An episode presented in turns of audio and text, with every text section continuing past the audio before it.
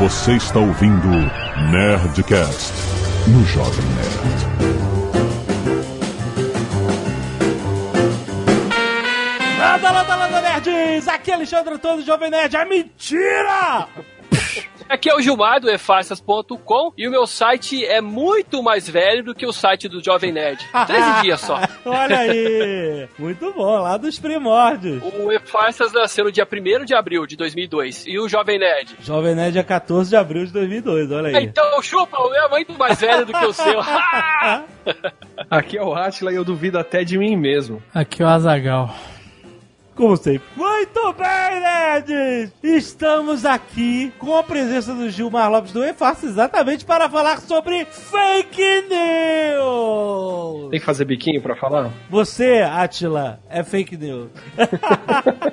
Nós estamos vivendo uma era da desinformação, cara. O que tem de notícias falsas? A notícia falsa. É, é, e-mail antes de mais nada. E-mail.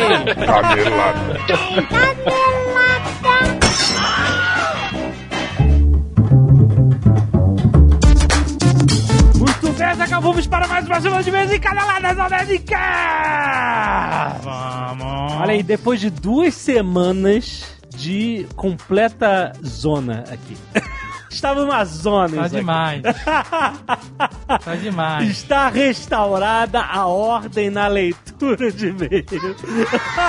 Muito bem, Zagal, vamos começar falando do aplicativo da 99. Ó. Você conhece, todo mundo conhece, muita gente usa o 99 para ir e vir, mas vamos falar de uma função específica para você que vai usar o 99 a trabalho. Hum. Tem uma forma fácil de você pedir reembolso pro seu patrão. Ó. E você que é patrão, uma forma muito fácil de você receber ordenadamente os pedidos de reembolso pro seu funcionário que usou 99 em função de trabalho. É o seguinte, é muito mais fácil de controlar todos os recibos e garante que nenhuma corrida seja esquecida de ser reembolsada. Do lado do empreendedor, facilita o controle de gastos e a gestão dos pagamentos, além de reduzir o tempo, óbvio, para você fazer esse controle. É o seguinte, você que usou para fazer o reembolso, vá lá no seu aplicativo 99, vai no menuzinho do perfil e clique em acessar histórico de corridas. Todo mundo sabe fazer isso, é bem fácil. Aí você escolhe a corrida que você quer pedir reembolso, clique em enviar e coloca o e-mail do responsável de reembolso da empresa. Às vezes é o e-mail do teu chefe direto, às vezes é o e-mail do financeiro, etc.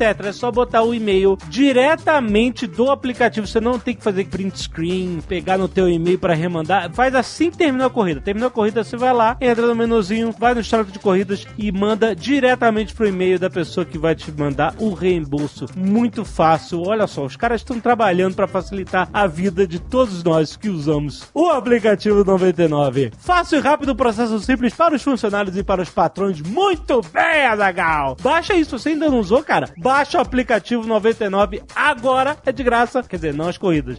O aplicativo é de graça. As corridas tu pede reembolso, rapaz. E hoje, Zagal, última sexta-feira do mês, nós vamos ter Nerdcast Empreendedor na sua Olha timeline. só. E o papo hoje tá muito, muito maneiro. Presta atenção. Nós conversamos com Frederico Trajano, Azagal. Quem é Frederico Trajano? Quem é Frederico Trajano? Ele é o CEO da Magazine Luiza. Ó. Um dos maiores e-commerces, aliás, um dos maiores varejistas do Brasil, incluindo o e-commerce. O Frederico, ele é terceira geração de uma empresa familiar. Sim. E aí normalmente você pensa assim, ah, empresa familiar, o cara herda a empresa, e tá tudo certo, tá tudo feito. A história maneira do Frederico é o Mais, cara... ou, mais ou menos, né? Porque normalmente quando o cara é da terceira geração é pra destruir. Já destrói, né?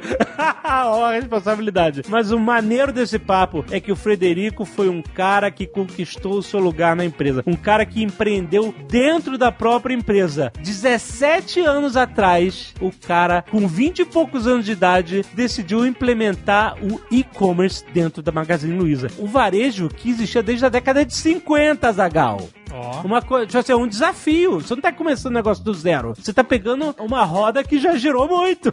E o cara pegou esse desafio e ele que implementou. E hoje o e-commerce é uma faceta, uma das facetas mais importantes, segundo o Magazine Luiza, né? Pra continuar sendo relevante e um dos maiores varejistas do Brasil. Então é muito maneiro. Vale a pena você ouvir essa história de alguém que, mesmo herdando uma empresa, soube empreender dentro dela e revolucionar a forma como a empresa funcionava. Muito maneiro o papo. Já está aí na sua timeline. E lembrando que o Nerdcast Empreendedor é trazido pelo meusucesso.com, a sua escola de insights e negócios. Aliás, esse é o objetivo do meusucesso.com e por isso que ele está aqui em parceria com o Jovem Nerd para você se inspirar em grandes empreendedores e entender essas trajetórias e como você pode aplicar essa inspiração e ensinamentos na sua própria vida, na sua própria empresa, no seu próprio empreendimento. Então, escuta lá que tá muito, muito maneiro. E se você não quiser ouvir os recados e e-mails do último Nerdcast, você pode pular diretamente para... 18 minutos e 20 novos boatos por dia. Azagal, muitas pessoas doando sangue, aliás, pedidos de doação de sangue com um link no post se você puder ajudar diretamente. O Willey Cancela tem um link com as informações aí. E também para o Ivo Gomes Júnior, também pedindo doações de sangue no nome dele. Clique no link do post para ver se você pode doar diretamente para essas pessoas. Normalmente, quando se pede, é uma matéria de urgência. Fora isso, quero agradecer ao Nairan Menezes, a Fernanda Akiyama, ao Cláudio Pereira Júnior, ao Luiz Gustavo Rezende, ao Ivan Lucas Pedrosa, Heloísa Torrezan, Caio Zitelli e Iago Salles, que doaram sangue anonimamente. Também salvaram vidas. Muito obrigado, galera. Anonimamente, porque tá aqui, né? É, mas é que você não sabe pra, qual é o. né? Não sabe pra, pra quem vai. entendeu? Anonimamente, como faz isso? Você doa em casa e joga no banco de sangue? para um. Não, ele, ele Você doou- tira o sangue em casa num saco, ziplock, e joga. Joga. Passa de carro acelerando. Ya! Scalpo Solidário, a galera que doa cabelos, Alana Vilela, Ivan Pinatti, Vinícius Carvalho, Mariana Rudy e Tainara Taster. Muito obrigado a todos vocês que doaram cabelos e vocês que doam bom. sangue, doam medulas e são doadores e doam córneas e doam coisas. Muito obrigado, muito importante, gente. Vamos lá para as artes dos fãs da Zagal. Essa semana tivemos muitas. Caraca, olha. Muitas, a galera se empolgou. Impressionante. Temos Rick and Morty por Alexandre Domingos da Silva. Muito maneiro. Temos Harold e Morty por Igor Silva. Aham. Tem Jovem Léo e Azafate. Ah, olha aí. Olha esses dois criando asa. Por Evismar Almeida. O o Léo, o Léo deu uma chorada que não tinha artes com ele. Toma. Cinco anos editando Nerdcast. Tem Toma Rick aí. and Morty por Franklin Fernandes. Tem outro Rick and Morty. Rick, o prisioneiro da Federação Galáctica por Franklin Fernandes. Muito bom. O maneiríssimo. Ele mandou dois, né, na verdade.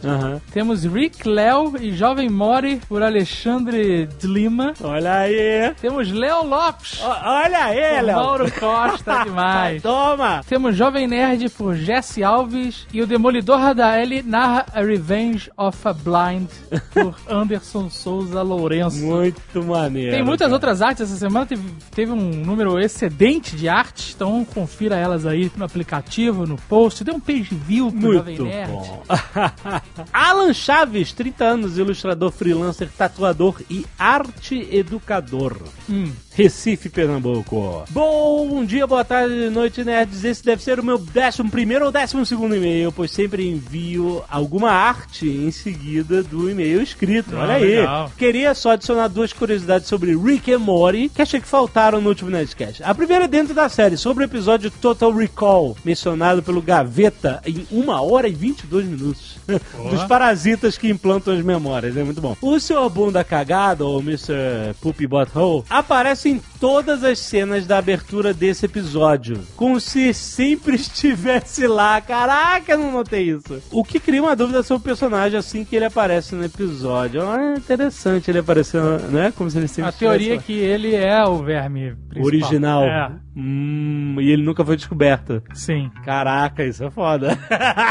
Muito bom. Já a segunda curiosidade é sobre um jogo de celulares free no formato de jogos Pokémon portátil da Nintendo em que você captura vários Mortys. como se eles fossem monstrinhos. Inclusive, tem vários tipos de Mori. Pedra, papel e tesoura que dão vantagens contra outros Moris. Os três primeiros que capturei no jogo foram o Mori mal clonado, que é o Mori todo torto com V saltando pelo corpo, olhos esbugalhados, um pra cada lado. O Mori com gola V. que é autoexplicativo. E o Mori feto. É um feto flutuante do Mori ainda em desenvolvimento, cara, esse, esse desenho. Fora uma variedade de mais de 100 Moris bizarros. Tem o Mori Martelo. Mori martelo. Que parece um desenho. Caraca, o jogo tem direito aos berros desesperados e piadinhas durante as batalhas sobre bater em outros Moris e ser crueldade. Pra quem curte Rick and Morty e RPG no estilo de turno, é bem divertido. É, o nome do jogo é Pocket Morris. Excelente.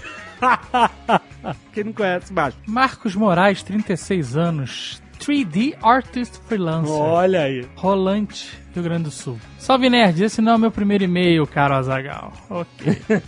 tá vendo? Acabou, acabou essa bagunça aqui. Agora tem é que assim, botar. É assim que se disciplina um povo. Até esta última sexta-feira, dia 20 de outubro, dia em que foi ao ar o Nerdcast sobre o desenho animado, eu não havia dado a devida atenção a Rick and Morty. Olha. Rick and Morty passou por um problema recentemente. Hum. Aqui no Brasil, não sei se no resto do mundo, ok. pouca gente conhecia. Certo. Aí, as poucas pessoas que conheciam começaram a falar pra caralho, assista, assista, É. e muita gente conheceu. Sim. Aí a galera, uma galera hipster que gostava de ser exclusivo, Desde o começou início. a ficar putinho com os novos fãs. Ah, isso sempre acontece. e cara. aí começa, e aí algumas pessoas assistiram e não gostaram. É, que acontece. E normal. aí a pessoa, aí essa turminha putinha, fala, fica aquele negócio, você não gostou porque você não é inteligente o suficiente pra gostar. Porra, não, não é possível, no- cara. internet, né? Não gostou, não gostou, uma pena, o desenho é legal, mas É, eu exato. não gosto de um monte de coisa que eu queria gostar, então... Você até queria gostar. Continuando em e-mail, nosso amigo. Confesso que assisti o primeiro episódio na Netflix, paga nós, tempos atrás, mas na época não- achei chato pra cacete e nem terminei de assistir o piloto. Mas você sabe que isso aconteceu comigo também? Esse- todo mundo falando, ah, tá que assistir, tá que assistir. Aí eu assisti o primeiro episódio, achei ok. E fiquei um tempão sem ver mais nada. Eu só fui ver depois, entendeu? O primeiro episódio não é o conquistador de audiência mesmo. Fiquei me perguntando depois disso, o que é que as pessoas veem nesse desenho? Pois pra mim, pelo menos, tinha causado uma certa irritação que eu não sabia explicar. Abandonei a ideia de assistir os outros episódios, ou mesmo finalizar o piloto, e fui maratonar Steven Universe. tá vendo aí? Isso já é chato. Esse eu nunca vi. É, então. É porque é, é do bro, é um brother de. Eles são brothers. Bom pra eles. Na última sexta-feira, então, após o Nerdcast, fiquei curioso e fui ver o motivo dessa bagaça ser tão legal. Né? Iniciei uma maratona disposto a ver se realmente o desenho era ótimo. E eu é que estava da pá virada. O primeiro episódio não me pegou, mas a partir do segundo eu já comecei a olhar com outros olhos. Mas foi no episódio da Unit, na segunda temporada, que o desenho me Ó, pegou. Cara, demorou, Demorou, demorou. A vantagem é que são episódios de 20 minutos. Exato, Você vê rapidinho. uma temporada em, sei lá, 3 horas É, máximo. É é muito, bem- Isso é uma vantagem monstra. Exato. No final, especificamente, quando ele tenta se matar na garagem ao som de Chaos, Chaos, Do You Feel It? É sinistro, cara. Essa cena é sinistra demais. Minha cabeça explodiu. Eu já conhecia a música, mas não foi apenas por isso. A profundidade do episódio, as questões emocionais envolvidas, a crítica social gritante sobre a humanidade e o caos, a derrota do personagem naquele momento e a seriedade dos acontecimentos dentro de um desenho animado me cativou. É, é foda, porque o desenho é engraçado. Tipo assim, Rick and Morty é comédia. Sim. A gente ri o tempo todo. Essa parte não é engraçada. É, o comédia é um humor sinistra. negro, né? É, é, mas essa, essa parte é só negra. Caralho, é muito, muito sinistro, cara. É muito denso pra um desenho animado. Ali naquele momento, Rick and Morty me conquistou. Dali pra frente, foi um episódio atrás do outro até a segunda temporada terminar maravilhosamente ao som de Hurt do Johnny é, Cash, É. na versão do Nine Inch Nails. Na verdade, a música é do Nine Inch Nails. É, a original, É, exatamente. então é- o Johnny Cash gravou. Hoje é domingo, dia 22, e eu estou na terceira temporada, para ser mais exato, no episódio 5. E pretendo terminar ainda hoje a temporada completa, que é uma moleza, porque são né, exato. 20 É, do episódio. minutos. É. É muita coisa que acontece em 20 minutos num desenho. Muita que é coisa, sinistro. É muita coisa. Por isso você tem que ver de novo, né, cara? Não sei se as outras pessoas tiveram o mesmo estranhamento que eu tive na primeira vez que tentei assistir É. e acabei desistindo. Eu tive, eu tive também. Mas foi uma grata surpresa ter dado essa chance ao desenho. Maneiro, cara. A loucura, a comédia, o nonsense são turbinas que impulsionam Rick and Morty. Mas as questões filosóficas e as críticas sociais escancaradas e muitas vezes sutis são o que fazem desse desenho uma obra de arte. Não vou me aprofundar no e-mail, até porque não tenho as palavras certas para descrever Rick and Morty, Ele gostou mesmo. de forma a me fazer parecer inteligente. Mas escrevo como alguém que não havia gostado de início, até por não ter insistido um pouco mais ou não ter dado a devida atenção, mas que ficou muito, muito grato por ter tido o impulso necessário para assistir graças ao Nerdcast. Olha que legal, muito bom. Valeu, Garela. Um grande abraço. Paga nós, Rick Morty.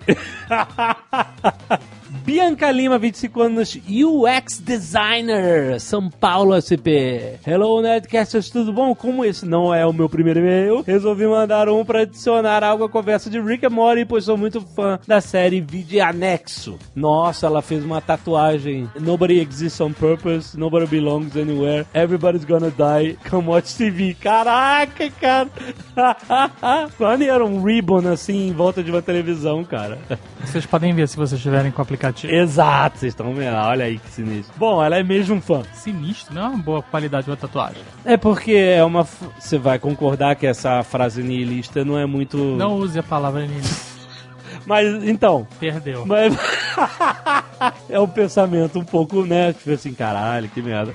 Como a TV. Mas vamos lá. Em um determinado momento do Nerdcast, alguém falou sobre o episódio Rest and Relaxation, onde o Rick e Morty passam por um detox bruto. Que ambos são tóxicos e que essa toxicidade possui consciência própria. Porém, isso não é 100% verdade. No próprio episódio, o Rick chega à conclusão que a máquina não sabe diferenciar o que é tóxico ou não e acaba usando a própria definição do indivíduo que está no tratamento, o que deixa tudo muito mais interessante. Se quem define o que é tóxico ou não é a pessoa, Rick e Morty tóxicos acabam sendo a versão de tudo o que os personagens odeiam em si mesmos. E não o que eles acham que eventualmente poderia ser descartado. Um exemplo disso é que o Rick tóxico é extremamente apegado ao Morty e sofre muito enquanto o Neto toma tiros e grita de dor. Preocupação com o neto não é um traço ruim nem tóxico, mas na concepção daquele Rick é algo que ele odeia. Olha só, ele odeia se preocupar com o Mori, ele odeia gostar do Mori. E como durante a série toda dá a entender que o Rick se odeia muito, foi removido tanta coisa que o Rick tóxico é quase idêntico ao normal. e já o Mori até é, mas nem tanto. Eles possuem uma consciência própria, provavelmente porque eles são plenamente conscientes do que eles odeiam em si mesmos. E como isso é uma coisa bastante difícil de se definir, acaba não existindo nenhum outro ser tóxico racional dentro da máquina. Hum. Vou parar por aqui porque senão fico falando durante semanas. Uma dica legal para quem gosta da série é ver os episódios que o canal Wisecrack fez sobre a temporada. Tipo, Why Beth Chose Jerry, né? Por que, que a Beth escolheu o Jerry? Que fala muito sobre o lado filosófico e psicológico da coisa. E eles têm até um podcast sobre isso muito bom para treinar o inglês. O nome do canal é Wisecrack. Clique. Excelente e-mail. Muito bom, adoro o trabalho de vocês. Esperava muito episódio como esse. Coraçãozinho, venham coisas de Rick e Morty na Nestor, por favor. muito bom. Afinal, a Bianca tem uma tatuagem pra gente assistir TV. Você tá julgando? Não, de forma Não alguma. julgue, Jovem Nerd. Don't judge.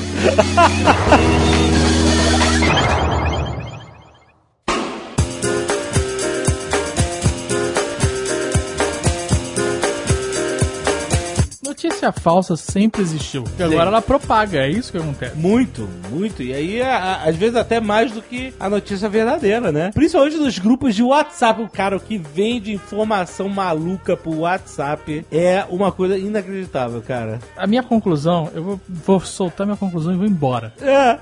A minha conclusão é: é só a confirmação que o ser humano ele é um beócio. na sua essência, entendeu? Aham.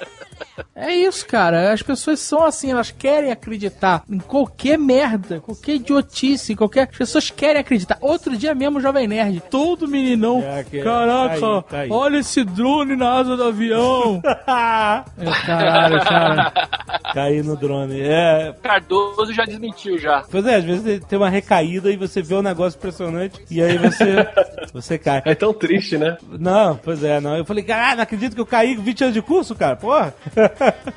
O site Museu of Hoax, né, é um, é um dos grandes parâmetros aí da internet, ele tem boatos e hoax, né, e notícias falsas do ano 1800 aqui, ele tem 1700, ele já tem aqui notícias falsas daquela época. Aham. Lógico, né, não tinha internet naquela época, mas ele já tem casos registrados de notícias falsas circulando desde o século 18. Não, é sempre, né, cara?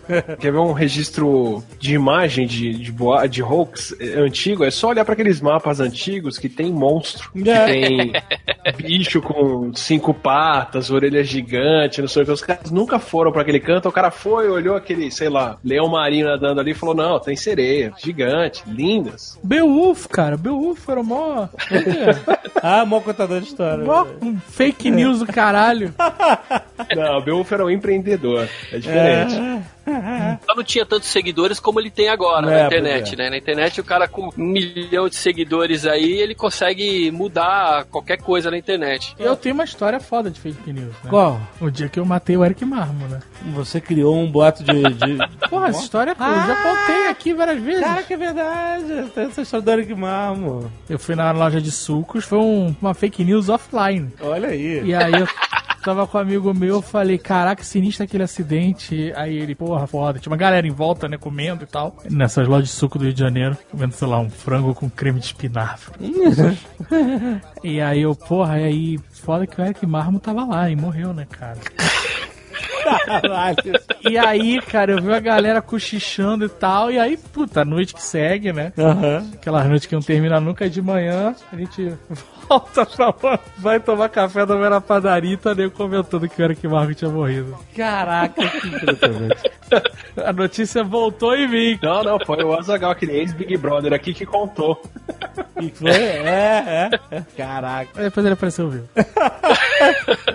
Por exemplo, o Chaves, o, o ator lá que fazia o Chaves, ele morreu muitas vezes, né? Roberto Bolanes morreu. A mais famosa fake news aí do Chaves rolou também offline na época que a gente estava na escola, sei lá, nos 80, 90, de que todo o elenco do Chaves tinha morrido num acidente de avião. Pois é. Lembra? Quem acha, tu lembra de ter ouvido isso? Cara, eu ouvi que tanta gente morreu. Não, eu só lembro do, do pacto do demo da Xuxa. Não, mas a Zagal lembra do negócio da Teve, avião. E aí depois teve terremoto do México. Aquele Terremoto do México, do né? México. Que matou também. Caralho, não, mas a do acidente de avião foi muito forte na, numa época. E tipo assim, na época, whatever, né? Bota de escola, quem é que vai ir? Quem é que Como é que você vai desmentir, né? Vai desmentir, não tem internet, tem porra nenhuma. E, e eu sempre falo, né? Hoje em dia, nós vivemos a época que, que aquela discussão de bar morre assim que alguém pega, o- sabe? Ah, fulano tem Deveria, 50 anos. Não, não tem, tem 40. Não, tem 50, não, tem 40. E um, em um segundo você pega o Google e você acaba com a... Morre essa discussão. Antigamente você levava pra casa, sabe? Essa discussão e ninguém sabia o resultado. Então, o que eu acho interessante é que você, é, no, no E-Farsas, você devota a parte do seu tempo pra desmentir esses boatos, essas falsas notícias e tal, que às vezes, muitas vezes, elas só precisam de uma confirmação rápida. Botão de busca por imagem. Exato. A ideia do site, a ideia do E-Farsa sempre foi de usar a própria internet como ferramenta para desmentir ou confirmar as histórias que circulam nela. Aham. É simples, é só você abrir uma nova janela e dar uma pesquisada, mas é muito mais simples você apenas clicar lá em compartilhar. Então as pessoas colocam assim, as pessoas colocam assim, eu não sei se é verdade ou não, mas eu tô compartilhando, sabe? Aí já começa a espalhar a história. É foda. Gatinhos cultivados em garrafa. Hashtag indignado. É. É verdade. Essa história dos gatinhos bonsai, que eram os gatinhos que eles eram enfiados dentro de. criados dentro de garrafas, essa história envolveu até o FBI lá nos Estados Unidos. O FBI foi investigar esse site que tinha criado isso, e Caraca. no fim era uma brincadeira que tinha surgido de uma universidade lá. Hoje tem gente que acredita nisso, que absurdo! Caraca. Que nem aquele vídeo da águia pegando um bebê também, né? Também é um- é um CGI, né? É uma montagem. É, era um e era algum trabalho de, de, de- de faculdade, de escola, alguma parada assim também, que, que rodou aí como sendo uma parada mega verdadeiro. Tem um caso bastante interessante que eu falo nas minhas palestras, que é justamente eu palestro em universidade para turma de jornalismo, né? Para tentar colocar alguma coisa na cabeça desses novos jornalistas aí que estão ficando muito preguiçosos. A culpa é do jornalista ou do veículo? Culpa é do prazo que é muito curto, Pois é, né? exato. E aí eles têm que entregar alguma coisa, mas é, isso é desculpinha também. É, No meu trabalho eu tenho que fazer as coisas rápidas e tenho que fazer bem feitas, né? Tem um caso do quando o papai Papudo morreu, pra quem não conhece, o papai Papudo fazia parte da família Bozo, que hoje em dia seria a carreta furacão, por É. exemplo. Caraca, papai papudo. E aí, o Papai Papudo, quando ele morreu, os jornalistas correram na internet pra procurar uma foto pra ilustrar, né, a família Bozo e tal. E a primeira foto que aparece no Google é de uma montagem. Depois eu vou mandar pra vocês, pra vocês darem uma olhada. Tem um rapaz no meio da família Bozo lá, um rapaz banguela no meio assim. E essa foto foi pra todos os jornais, foi pra Folha, foi pro Fuxico, foi pra, enfim, todos os sites, até pra Bandeirantes, pro site da Band também foi. E depois que o pessoal começou a ver que eles caíram numa mentira, eles começaram a tirar a foto e substituir por outra. Mas aí eu tirei print e guardei aqui na, no site aqui. Tem todas essas fotos, eh, montagens aqui que saíram nas capas dos principais jornais. Isso aí é uma parada normal hoje em dia. Já teve uma vez lá que botaram a foto do Joel Santana, coitado. No que? Era- tinha algum político no, corrupto, não lembro exatamente qual era o nome do cara. Era algum cara corrupto, algum escândalo desses que morre em uma semana. E aí o nome do cara acho que era Joel Santana também. E aí, em vez de botar. Ah, O cara foi e botou a foto do, do técnico. era o cara de marketing do Lula. O nome do cara é João Santana. Isso. Ele fez marketing político de um monte de gente, do Lula, da Dilma e tal. E ele tava, né, envolvido lá no, no- numa reportagem e tal. E aí botaram a foto, Foto do Joel Santana. Não, e recentemente tem o caso aí do fotógrafo surfista. Porra, Exato. Fotógrafo surfista de guerra, o cara. A história é que o cara vendeu foi essa. O cara tinha um- uma conta no Instagram e aí ele dizia que ele era um surfista brasileiro, não sei se era carioca. Sobreviveu a leucemia. Teve leucemia, sobreviveu, e aí hoje ele vivia fazendo foto de lugares que estavam em conflito e, sei lá, fazer alguma coisa humanitária também. Tinha as fotos dele lá, um cara boa pinta, surfista, louro de olho azul, e as fotos que ele tirava supostamente nas zonas de guerra. E aí esse cara, ele começou a ficar famoso, sem ninguém conhecer ele de verdade, sem ninguém ter contato com ele, interagir fisicamente com ele, sem ser sexo que eu estou falando, mas estar no mesmo lugar que ele. É, é, não virtualmente. E o cara teve lá uma conta com, sei lá, 120 mil seguidores no Instagram. Tinha vários amigos no, no, no, no WhatsApp e tal. Vendia as fotos dele pra esses sites é, de banco de imagem que depois revendia pros jornais e tal. Que não eram fotos dele, né? Exato, que não era, era foto de outro fotógrafo que ele simplesmente espelhava. Ele invertia. a foto direita pra esquerda, dava um cropzinho, não sei o que lá, e saiu no, no- na BBC, no Vice. Puta, cara, tudo que é jornal internacional, New York Times, vários veículos enormes internacionais publicavam, davam crédito pro cara e não pagavam pelas fotos. E aí tem um texto muito interessante que eu li no, no Facebook, antes de apagar o aplicativo no meu celular. Que era o cara justamente é, falando sobre isso, né? Não é só o fato dos caras não quererem saber quem era o malandro, né? Mas o fato também dos caras não pagarem pela porra das fotos. Porque se eles fossem pagar pelas fotos, eles iam acabar chegando no cara real, né? Porque o cara não ia ter uma conta no nome dele, que o cara era fake. E aí quando a história começou a desmoronar, que uma jornalista da BBC, se não me engano, percebeu que tava muito estranha essa história, que ninguém conhecia o cara de verdade, o cara desapareceu, o cara virou fumaça. Ela falou assim, ó, ami- ele tinha um amigo no WhatsApp e falou, cara, vou dar um tempo aí, esse negócio de guerra tá, tá foda, vou, vou pra Austrália surfar e, e, sei lá, caçar crocodilo, sei lá o que ele falou que ia fazer pro cara, e vou sair do WhatsApp. Parece que tá coisa de velho, né? Sair do WhatsApp. Mas ele literalmente saiu do WhatsApp, né?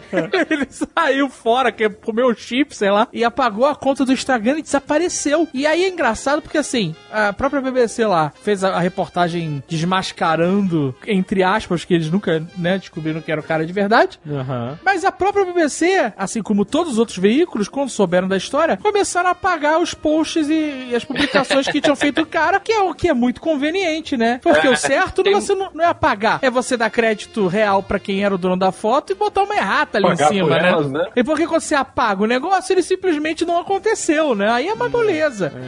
Agora, você, a coragem é mesmo e o correto, até do próprio site da BBC, que foi quem apurou tudo, não era apagar as notícias antigas. Era, ó, errado errata. Essa notícia foi. Aconteceu isso, leia mais aqui. E essa foto originalmente é do fulano de tal, sabe? Hoje ainda tem essa parada, né? Tem o fake news, né? Tem a história falsa, a, a situação falsa. Tirando nosso querido amigo do Infarto aqui da print e tudo. Mas o cara. botar o print do cara é, é, é liso, teclado. É. Mas o caras apagam e aí fica por isso mesmo, entendeu? Só vive no Infarsas e no cast do Google. Eu publiquei há um tempo atrás uma história de um avião, de uma companhia aérea norte-americana, que estaria lançando um avião que tinha o chão de vidro. O piso do avião era de vidro. Então você Ah. ia poder viajar vendo lá embaixo. É, nas malas, né? É, então, as malas? Ninguém fala É, disso, né? exato. Só que, na verdade, era uma brincadeira de 1 de abril, de uma companhia de aviação norte-americana, e a revista Galileu caiu. O site da revista Galileu caiu. Opa! Publicou como se fosse verdade. Caraca. E aí eu tirei um print, guardei, e aí logo em seguida a- a- eles tiraram do ar. Então tá um 404 lá nesse link da Galileu. Mas como eu Uhum. tirei o print aqui, dá pra vocês verem aí no site que Galileu caiu. É um veículo Eu acho que tem- o, o fake news mais memorável pra mim desse aí é o Boi Mate da Veja. Uhum. Que teve alguma revista inglesa que no 1 de abril, eu não lembro qual foi a data, eles publicaram que eles tinham feito uma mistura de um tomate transgênico que ele já saía com gosto de carne. Olha só, Então, que era um molho de gostoso. tomate com gosto de carne, ou era o boi que tinha, era transgênico Gosto com de tomate, tomate. e ele já saía Caralho. carne parmegiana, um negócio assim. E a Veja caiu, publicou o negócio e saiu na revista mesmo. Na época não tinha como tirar do. É, ar. porque já tava impresso, né? Não teve jeito. Foi o boi mate. Caraca, cara. né? É muito Boi mate. E assim, como é o veículo grande, né, que tá publicando isso, outros começam a, a copiar aquela história e daqui a pouco acaba. ninguém sabe como surgiu, né? Tem a história famosa que a gente já contou no outro Nerdcast do Cid, né? Do Cid, na Da- Copa, da Copa da do Coreia. Da Coreia do Norte na Copa, né? Exatamente, que ele inventou aquele vídeo, ele teve o trabalho de seis meses antes da Copa criar um canal no YouTube, fingir que era um canal da Coreia do Norte, botar uns vídeos lá da Coreia do Norte. Botar sistematicamente. É, é, durante o Plano inacreditável. E aí, quando chegou a Copa do Mundo, ele fez lá um fake news de, de trollagem que narrava a Coreia do Norte sendo vitoriosa em várias fases da Copa e depois narrando sendo campeã e tal. e, e foi mundial, foi publicada mundialmente. Isso como, ó, Coreia do Norte diz que foi campeã. Não, e o interessante é que quando essa história apareceu, eu comecei a pesquisar e publiquei no site que era mentira, por causa de alguns detalhes que tinha no vídeo que denunciava que era mentira. Mas eu não sabia quem é que tinha feito ainda. Eu não- Sim, sim. E aí, nessa mesma semana, eu participei de uma mesa redonda lá junto com a Rosana Herman, com o Cid e mais alguns jornalistas na UPix. Né? Antes de começar o, o debate, o Cid me chamou de canto e falou assim: Ô, sabe aquela história da Coreia? Foi eu que fiz. Falei, quem foi você o quê, mano? Vai se ferrar, você é um trouxão, o que você o quê, mano? E aí, na, no- na semana seguinte, ele exibiu lá, falou que era ele e tal. Caraca. O cara é o Ele me mindinho pegar. do YouTube, né? Que os ele é demais, ele é demais. É, não é novidade que isso acontece, né? Essa loucura da corrida pela notícia, de ser o primeiro, de ter o clique e tal, não sei o quê. A gente tem esses grandes veículos gerando notícias que, às vezes, não é nem por maldade, pra querer prejudicar alguém, é simplesmente pela corrida da concorrência, entendeu? E o cara quer ser o primeiro, quer ser o. E, e- e aí, quer dizer, como você falou, se bate num veículo de imprensa grande, os menores. Ah, esse cara apurou, então tá certo. Eles começam a replicar e a coisa ganha corpo, né? Esses ainda fazem isso sem querer, né? Tipo, cagada, assim, né? Não é o modus operandi dos caras publicar notícia falsa pra ser replicado e. e- Não, muitas vezes eles publicam só notícia merda, né? A notícia falsa normalmente é sem querer. O normal é a notícia merda. You are fake news. Mas então, obviamente você é um cara cético. Você vê o negócio, você sempre Sim. questiona a coisa, né? Tem que duvidar de tudo. Desde que você começou, você tá aí desde 2002, então tá que nem a gente é, há 15 anos fazendo isso. Desde que você começou, o que você faz é um serviço de informação. Você tá dizendo, gente, olha só, isso aqui tá circulando na internet, na verdade, presta atenção, é, a notícia é essa. E aí você até muitas vezes é, mostra que um veículo de imprensa errou. Às vezes é só um boato que tá pelas redes sociais, às vezes é um, tá na imprensa mesmo. Você notou nesses 15 anos que, de alguma forma, esse trabalho que você faz educou as pessoas ou a imprensa de alguma forma positiva em apurar mais? Tem mais fake news hoje em dia do que antigamente ou não? Tem muito mais fake news hoje em dia do que antigamente, com certeza. Mas a galera também tá muito mais rápida pra também descobrir se isso é verdade ou não, né? Aham. Hoje em dia, é, apesar que tem muita gente chegando agora, eu acredito que por causa do WhatsApp, tem muita gente que nunca teve contato com a internet, Sim. tá chegando agora na internet e a porta de entrada tá sendo o WhatsApp. Então a pessoa fala: Olha esse vídeo, que bonitinho. Esse vídeo, na verdade, de 1900 e pouco, até o Atila já fez uma Nerdologia sobre isso, sobre essas histórias que voltam a circular. E na época que eu comecei a, a fazer isso, nem chamava fact-checking, né? Agora que tá chamando fact-checking. É, agora tem esse termo, fact-checking. É. E agora o engraçado é que, por exemplo, veículos aí grandes, por exemplo, o G1 ou a Veja, agora eles têm uma sessão de checagem de fatos. Então, quer dizer que antes eles não faziam checagem de fatos, né? Agora que eles estão fazendo. É. como se fosse, por exemplo, a sua pizzaria favorita falasse assim, ó, agora nossa pizzaria e mussarela agora na pizza. Não, É, agora o cozinheiro lava a mão, né? Agora o cozinheiro lava a mão antes de começar. É como se fosse uma coisa a mais que ele tá dando, mas isso já era uma obrigação do jornalista, né? Checar antes, né? É, apurar, exatamente. Mas assim, você nota que acontece mais com o boato de rede social, etc., ou com veículos de imprensa? É, agora o que tá mais circulando, eu acredito que é são nas redes sociais. Que as redes sociais agora, principalmente Facebook, ela tá feita de uma maneira, a maioria das pessoas não consegue sair de lá de dentro do Facebook. Ela vê a notícia, ela clica, ela abre ali dentro mesmo e ela continua dentro daquele sistema, daquele ecossistema ali do Facebook. Tem uma parcela grande de, uso, de internautas que acreditam que a internet é o Facebook. Parcela- É verdade, isso é verdade. Ainda mais smartphone, né? Exato, o cara tem ali o. Tem tudo, tudo que ele quer consumir, né? Tá ali. É polêmica, fake news, vídeo de bichinho, receita. É, e é, Tá é, é ali, é sinistro, verdade. né, cara? Porque o cara ainda tem o plano, plano de dados lá gratuito pra quando ele tá no Facebook, no WhatsApp, ele não sai mesmo, né? Aí fica só ali, né? Voltando no Cid de novo, falando, citando, é impossível não falar de fake news e não falar do Cid, né? Ele criou uma conta no Twitter pro pai dele e falou que aquilo era internet, aquilo era o Google. É, então eu o pai lembro, dele lembro. ficou um tempão usando a internet, usando o Twitter, O Twitter, achando né? que aquilo era o Google, era a internet como um todo, né? É, não, acontece, pra você ver. Cara, é muita coragem, sério. Isso aí. É, muito- Apostar com a sorte, né? é muita confiança, cara. Muita confiança que vai dar tudo certo, cara.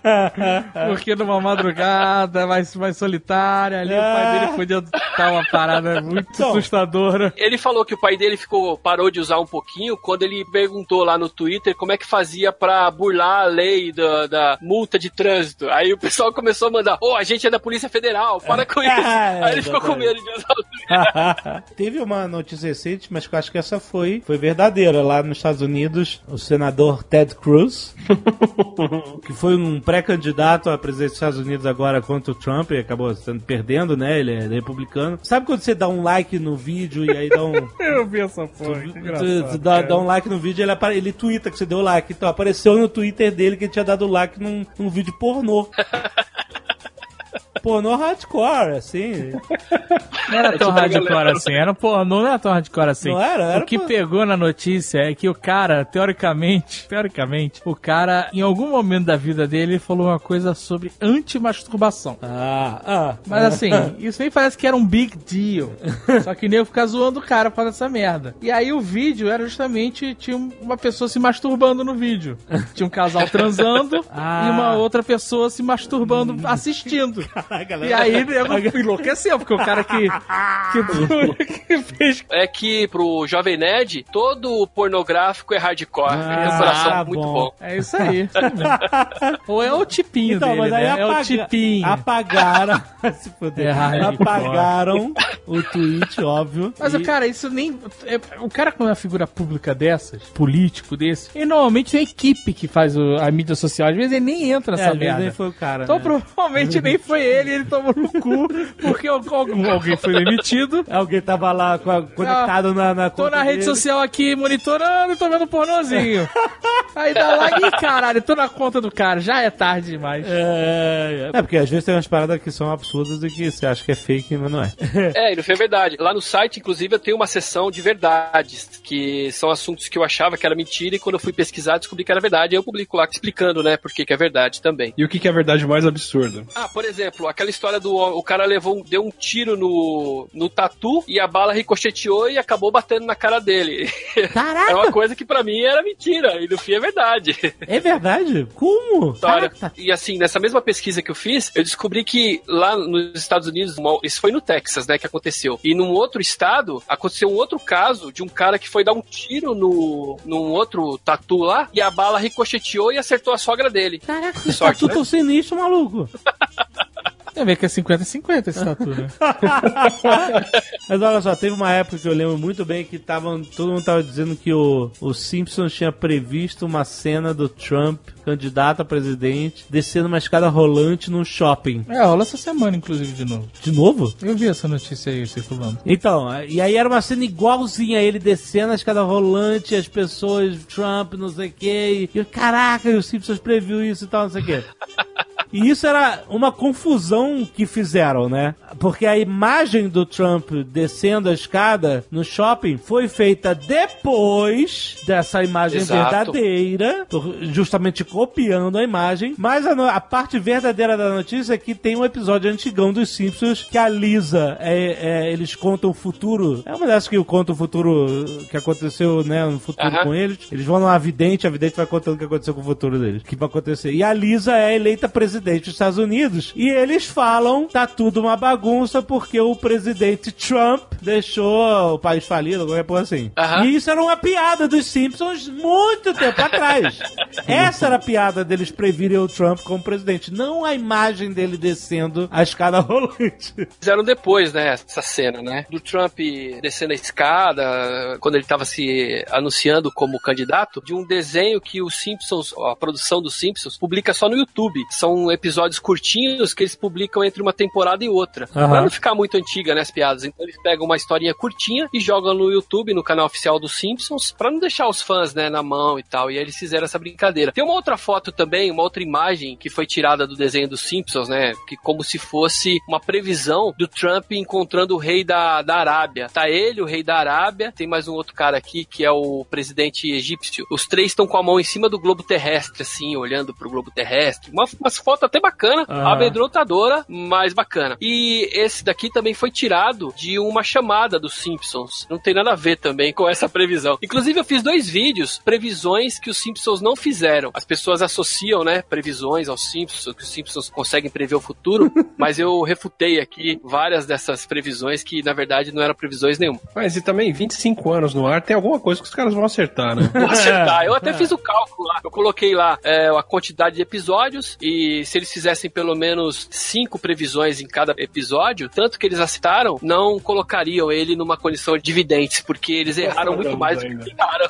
Mas peraí, isso é a condição de todo vidente. Exato. Ah, erraram, claro. Ele faz milhões de previsões, acerta nada.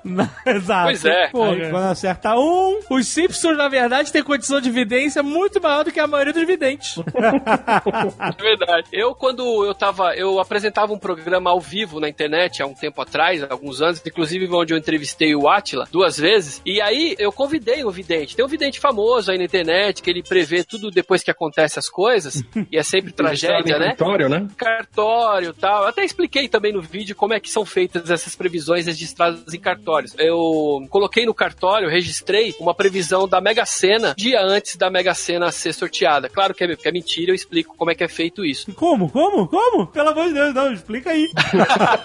É assim, escrevi uma carta dizendo que eu tinha previsto os números da Mega Sena, mas coloquei também uma, um- uma poesia no meio, diz que anjos desceram no meu sonho e falaram, mas eu não coloquei os números naquela carta. Hum. Levei no cartório e registrei o- aquela carta. No cartório, você não registra o conteúdo da carta, você confirma apenas a sua assinatura. Uhum. Quer dizer que aquela assinatura é sua mesmo. Sim. E deixei um espacinho bem pequenininho embaixo. Depois, no dia seguinte, quando saíram os números da Mega Sena, eu fui lá e coloquei na mão. Os números que eu sonhei sonhei foram 06, 12, blá, blá, blá.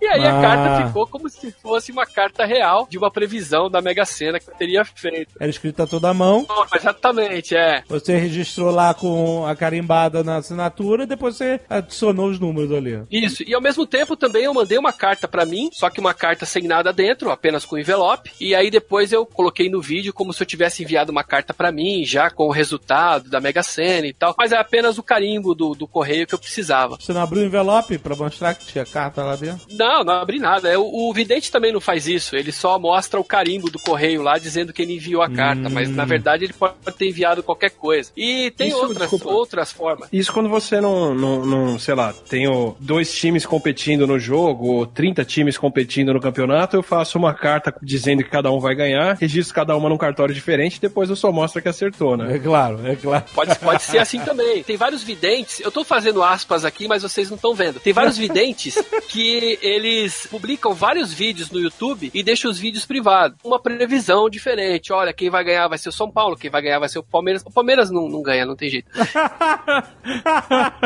E depois, no fim, ele deleta os outros vídeos e deixa só aquele vídeo que ele acertou. Aí E aí o vídeo tá com a data, né? é, pois é, tem várias coisas. Bom, e aí voltando lá ao vidente, ele chegou atrasado. O programa era ao vivo, ele chegou atrasado. Na hora que ele sentou na cadeira, eu falei assim: Poxa, você chegou atrasado. Ele falou assim: Não, é que tinha muito trânsito. Eu falei: Você não previu, não, que, que ia ter trânsito? É, pois é. Ele não, Não tinha o previu. Waze que na época pra ele E prever. hoje em dia nem precisa prever, é só abrir o Waze. exatamente.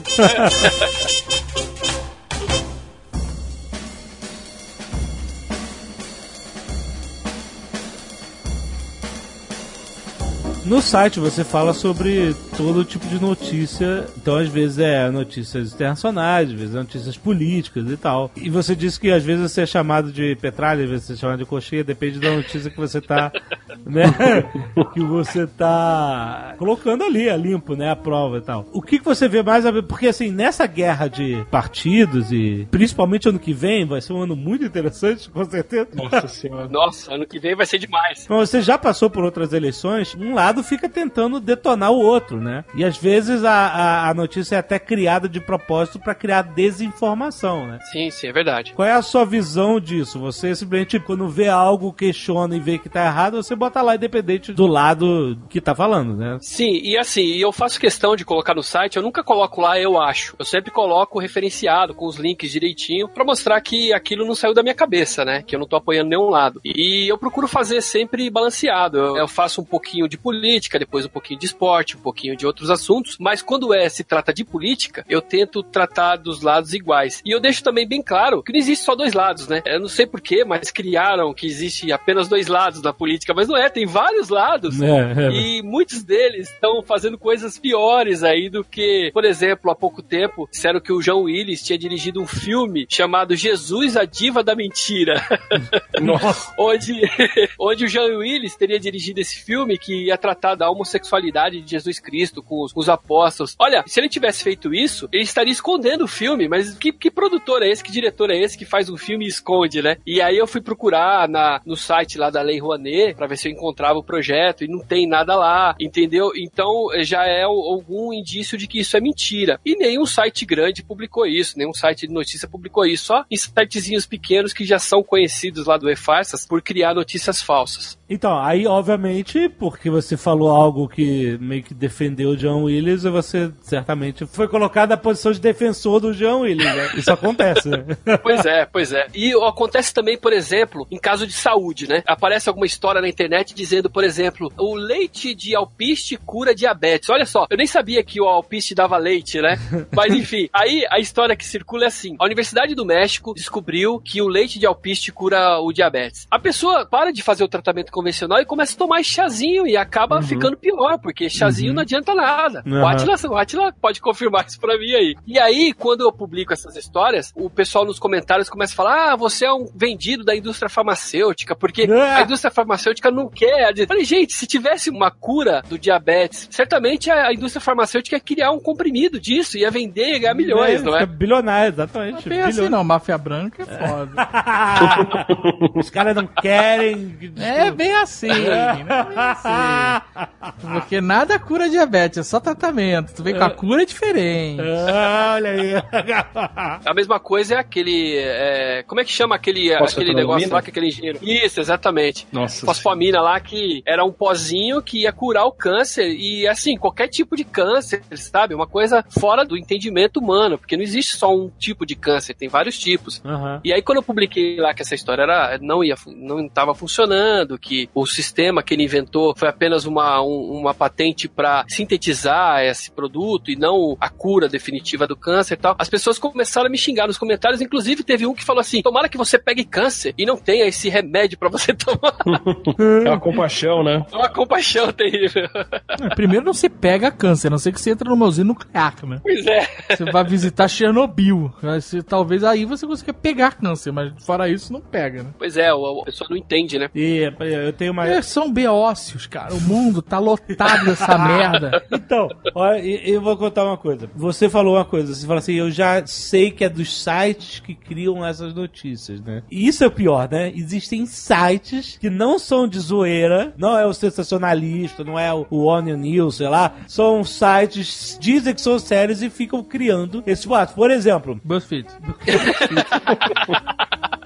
uma tia lá da Senhora Jovem Nerd, ela, ela é assinante do fake news. Ela, ela, ela, Não, você sabe que essa velha aí, ela pirou mesmo. eu sei. Ela foi, ela foi pro caralho. Ela- Ela f- foi pro caralho Então, de verde e amarelo. ela essa é mulher tão- tá loucaça. Ela é tão conspiratória que qualquer coisa que esteja dentro do escopo da conspiração, ela acredita imediatamente, sem procurar fontes, e qualquer coisa que esteja dentro da razão, ela desacredita porque é uma grande, afinal, é uma grande conspiração. né? E aí, por exemplo, tem uma, uma que ela falou assim: não uso mais micro-ondas porque a Rússia baniu o micro-ondas. Porque o micro-ondas causa Dá câncer. câncer, dá câncer, caralho. Quando eu ouvi isso na. Ou micro-ondas, você compra o aparelho. é, você não pode esquentar comida no Não, você não pode, não, pode ter o aparelho, porque teoricamente é o micro-ondas que dá câncer. Não só esse micro-ondas. desligado. É, se você comprar desligado, você pega câncer. Você comprou um micro-ondas. E aí, beleza, tipo assim. Dá vontade de falar, minha senhora, o que tá me dando câncer é essa estupidez que você tá falando. É, a vontade de falar assim, olha, fala pra tua tia que esse aparelho aí que ela tá usando pra escrever essas porcaria é muito mais provável que dê câncer do que... Não, mas é que você sabe que essa não adianta falar mais nada. Já tá loucaça, tá dando martelada na cabeça já. e aí, tipo assim, aí eu, beleza, deixa eu procurar na internet onde está dizendo isso. Que a Rússia baniu. Isso é um exemplo de muitos, sabe? Deixa eu ver, onde é que tá dizendo isso? Quais são as fontes? Primeira fonte do Google: despertandodeuses.blogspot. Essa é a primeira fonte desta notícia. Aí a segunda é uma replicação no fórum Wall Jogos. que eu nem sei se os caras estão zoando ou não. Depois, prepareforchange.net. Depois, boatos.org. Cara, não tem um site. Ah, e olha, tem um melhor de todos. O site Sempre Questione, cara. O nome do site é gênio. Sempre Questione. E aí, claro que você tem que se questionar, porque é- eles pegam uma verdade, sempre questione, e aí eles questionam tudo sem questionar a própria resposta deles. Não, você tem uma verdade, é bom pensar. Aí os caras, será? E aí, cara, não tem fonte, não tem nenhuma fonte científica, não tem nenhum jornal, não tem nenhum periódico, não tem nada que tenha um mínimo de credibilidade. Tudo bem que a gente botou em xeque aí a credibilidade de alguns grandes veículos porque caíram em algumas histórias e tal, mas pelo amor de Deus, se não tiver nenhuma fonte de alguma credibilidade, será que você deve questionar essa, essa notícia? será? Por que será que ela só circula em pequenos sites conspiratórios, cara? Porque é, é a indústria. o cara, quando tá maluco, ele aceita, ele tem desculpa, cara. É claro que ele não vai sair no Globo, porque o Globo faz parte da conspiração. É isso. a Então, mas toda. Globalistas. É, é, o foda é o tamanho da É, conspiração. Exato, mas é mundial, cara. Todo mundo tem micro-ondas. Olha o tamanho da parada. É foda, É assim né, como cara? a Terra plana, você tem uma- um exército que guarda o buraco que você tem na Antártida. Porque a lá Antártida tá- é uma muralha de gelo, porque pra lá de, pro lado de lá você cai e a gente tem um exército. É, e nunca ninguém, nunca ninguém voou até lá, porque afinal. O Night Watch. Mas eu, eu acho que assim, antigamente, essa galera que acreditava em conspiração ia ser a pessoa estranha da turma, sabe? Você- todo, todo mundo tinha um amigo que vinha com umas ideias estranhas dessas. Afonso 3D. Sem nomear, assim. Mas antigamente essa pessoa era tipo, era, era o cara estranho da turma e todo mundo ao redor falava: não, ó, pô, não é bem isso, né? Não vai ser assim e tal. Então antigamente esse espírito de questionar além do saudável ficava autocontido naquele grupo. Agora você entra na internet, todo mundo se junta e aquela pessoa que antes questionava sozinha vai encontrar um amparo enorme de todo mundo questionando a mesma coisa, sabe? O pasto agora é maior. Muito maior. E todo mundo se encontra. É, um bando de mula pastando com seus antolhos no mesmo lugar, cara. Antigamente, você, quando era burro, uma pessoa era burra, ela tava tinha sozinho, vergonha. E ela escondia essa merda. Hoje em dia, eu não sei o que, que eles acreditam que se juntar a mil burros eles têm superpoderes. Eu não sei que merda é essa. E os burros agora fazem questão de falar que são burros, cara. Não se sinta sozinho. Cria o seu canal que a galera vem te ouvir. Eu fico muito impressionado, cara, com essa união dos burros. É foda, né, cara? Depois que a galera se junta, acreditar naquelas coisas começa a ser o que te inclui naquele grupo. Você começa a ser aceito porque você acredita nisso, né? Tipo o boato político extremo, sabe? Nos Estados Unidos rolou aquela história de que a Hillary comandava um, um círculo de pedofilia numa pizzaria. É, caraca, rolou essa história. No, no sótão da pizzaria e o cara entrou com uma arma atirando na pizzaria pra Parada, é, caralho, cara. Primeiro que já é uma loucura inacreditável você. A história em si, né? É, Caralho, como? Um círculo de pedofilia, a sociedade secreta de pedofilia numa pizzaria. Pizzaria, Uma exatamente. pizzaria, cara. E A aí, pizza brotinho, né? Puta merda.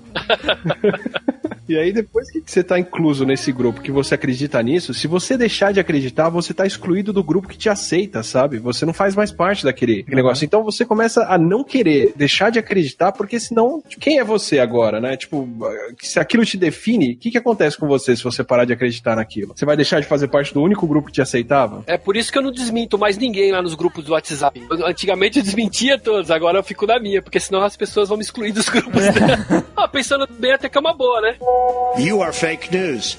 Eu não discuto com ninguém. Vem família, tia louca da portuguesa. Eu deixo falar a merda. Pai delas começa a falar loucura. Eu, eu só anoto pra contar depois no Nerdcast. Eu- aí às vezes. Cara, eu não tenho paciência nenhuma. Sério. Você não nega, você que- faz pauta, né? Exato, as pessoas já querem ser louca e maluca, foda-se. Eu não vou perder meu tempo. O Jovem Nerd fica tentando Não, nem é, tanto, nem discutir tanto. e provar ponto. Caralho, caralho, que perda de tempo, deixa, mata. Essa pessoa tá completa perdida, já era. Já, era. perdida. Sabe qual é? Se se vier um- cometa e tiver um foguete, é menos um. É o cavalo com a pata quebrada, né? Já Sabe, pra, foi. pra entrar na arca de Noé, sabe esse negócio? Que ah, vai acabar o planeta, tem que salvar as pessoas mais inteligentes. Não, você não tem que ajudar essas pessoas burras. Deixa ela ser burra, porque ela vai fazer um teste e não vai entrar na arca de Noé. Pois é, pois é. É foda, mas olha só, é porque assim, eu evito também, porque é um gasto de energia à toa. E eu já falei com o Atila e com o nosso querido amigo Fernando Royle, que adora discutir no Facebook. Eu falo, não, cara, pff, Não, o Alexandre agora ele propaga, ele pega isso e me manda pra ver o não, mas aí é porque eu preciso compartilhar por essas notícias falsas, malucas, pseudocientíficas. Olha só, é- é- eu falo pouco, mas aí esse aqui eu não aguentei. Veio no, no grupo do condomínio do prédio. Queridos irmãos, irmãs, amigos e amigas, nunca tivemos tanta insegurança no dia a dia. Cê- olha, pra começar, eu sei que a intenção é boa, mas é que a informação não é, entendeu? É, olha só, nunca tivemos tanta insegurança no dia a dia, num um mundo tão sofrido pela opressão de tantos governos, tantos vícios, crimes, corrupção, violência, abuso, medo pelo futuro de nossos jovens. Nossa, já começou assim apelando até o último pro medo. Trago, trago a vocês, olha aí, a intenção é boa, mas trago a vocês uma ideia sensacional e extraordinária. Presta atenção, Atila, a ideia. A ideia é sensacional. Dois pontos. Durante a Segunda Guerra Mundial, um conselheiro do primeiro-ministro Winston Churchill, Winston. Winston é outro? Winston, Winston Churchill, Meu irmão. o que, que eu falei? Wilson. Wilson.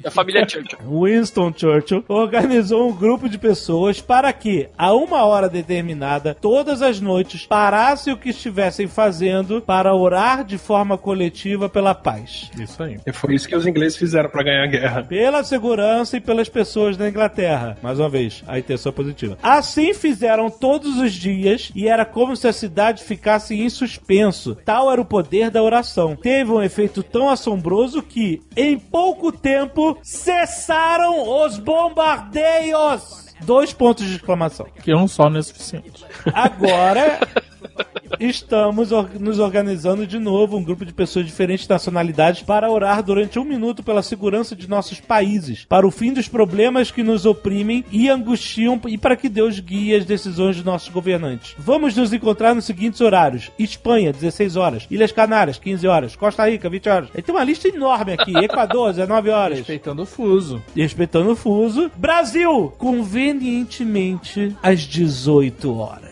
Não às 5 da manhã. Não às 4, às 3. Às 18 horas, que é uma hora conveniente, onde você está terminando seu trabalho, onde você tem tempo para orar. Não tem China, não tem Japão. E obviamente tá funcionando, porque o país tá uma maravilha.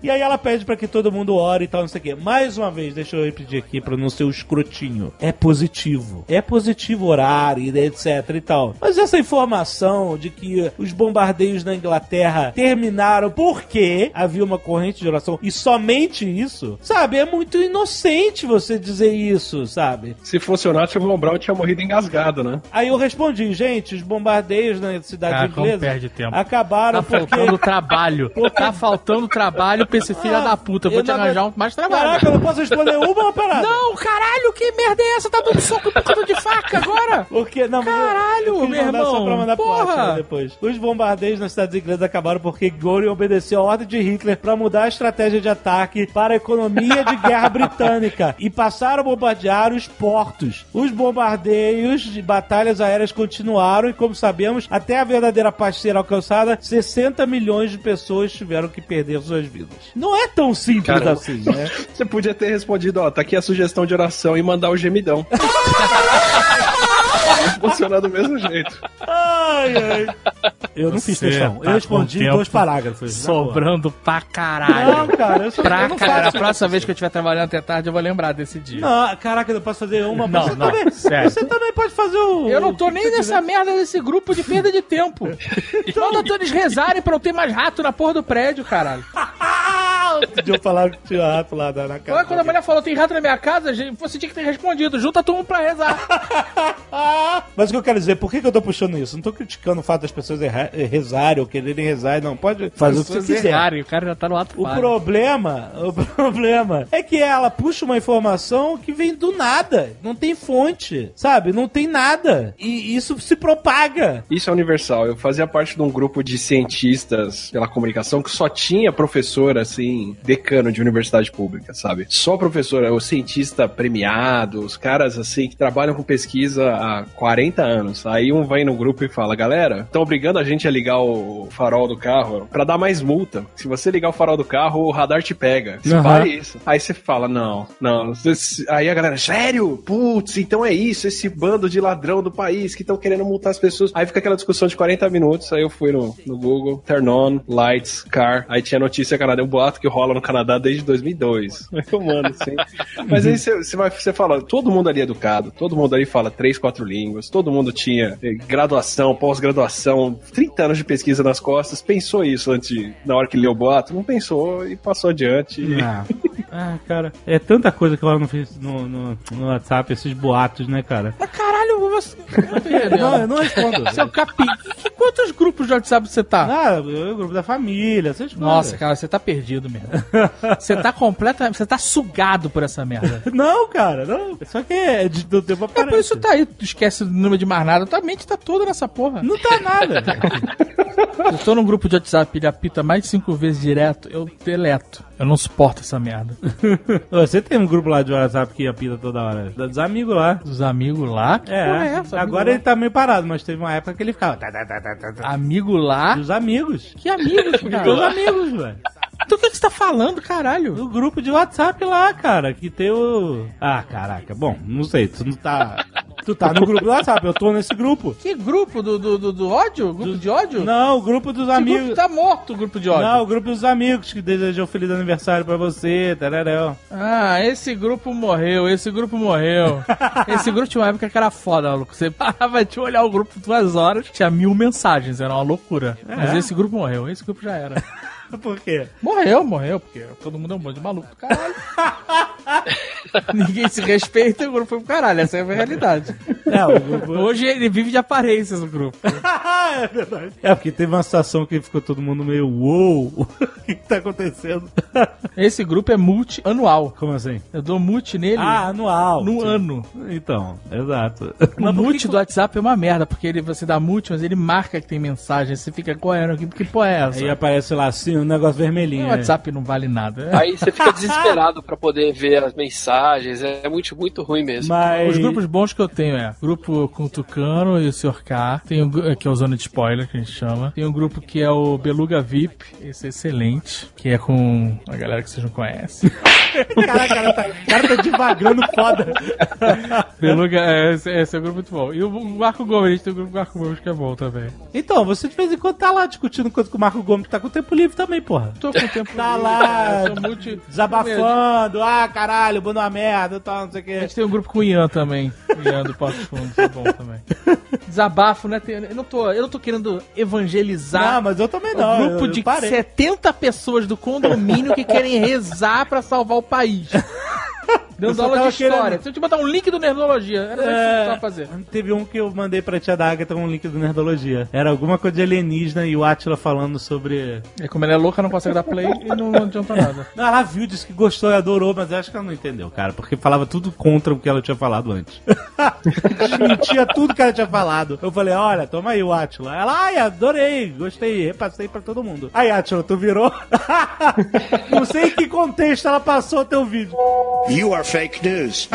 Não, mas a questão é que as pessoas, muitas vezes, elas querem ser enganadas. Então, Essa é isso a que eu ia parada. As pessoas elas querem a solução mais fácil, elas querem a solução. mais- Porque, assim, entre aspas. Não estou desmerecendo a religião e a fé de ninguém, por favor. Mas o que eu estou dizendo é que assim, é muito mais, entre aspas, é muito mais fácil você simplesmente rezar e usar o poder da sua fé para que um problema não exista mais, como um bombardeio, por exemplo, acabar com os ratos de um condomínio, do que você usar pesticida, comprar um gato, não sei, entendeu? E caçar ratos e, e combater os nazistas. É isso que eu tô dizendo. Sim. Entendeu? É uma, é uma solução mais fácil, vai. É só sentar e rezar e acreditar que vai dar certo, né? É isso, E basicamente. isso Eu não tô duvidando do poder da oração de ninguém. Mas é só isso. É, É sua fé. É conveniente. É sua fé, é sua crença. Posso fazer um momento André aqui? Um momento André Ana aqui? A gente fica muito mal se a gente tá numa situação em que a gente não tem controle do que Sim, acontece. Verdade. Eu não, eu fico bem. Eu, eu fico bem porque eu aprendi a lidar com isso. Eu ficava mal pra caralho. então, mas geralmente. Aí eu aprendi a lidar. Quando eu não tenho controle, o que, que eu faço? Ligo foda-se, porque eu não posso fazer nada. Exatamente. Exato. Guerra Fria. Foda-se, o que, que eu posso fazer? Eu vou ficar angustiado que vai explodir o mundo? Não, eu vou comprar cebola, sei lá. Vai, eu tenho medo de avião porque eu não tô pilotando avião. Eu, o cara vai deixar eu pilotar avião? Não vai. Eu vou fazer curso de brevet? Não vou. Então foda-se. Se cair, caiu. Se morrer, morreu. Então, é isso. É, E aí você tá preso numa situação que você não tem o que fazer. Isso, assim, até faz mais bem para as pessoas acreditarem em alguma coisa do que aceitar a morte ou aceitar a situação e, e se entregar, sabe? Às vezes até ajuda a pessoa a passar por um momento de estresse ou alguma coisa por aceitar aquilo. Então, se te der a puta que eu pariu pra segurar, você vai segurar achando que você tá dirigindo o carro e que você sabe pra onde ele vai. Ivan Drago dizia: se morrer, morreu.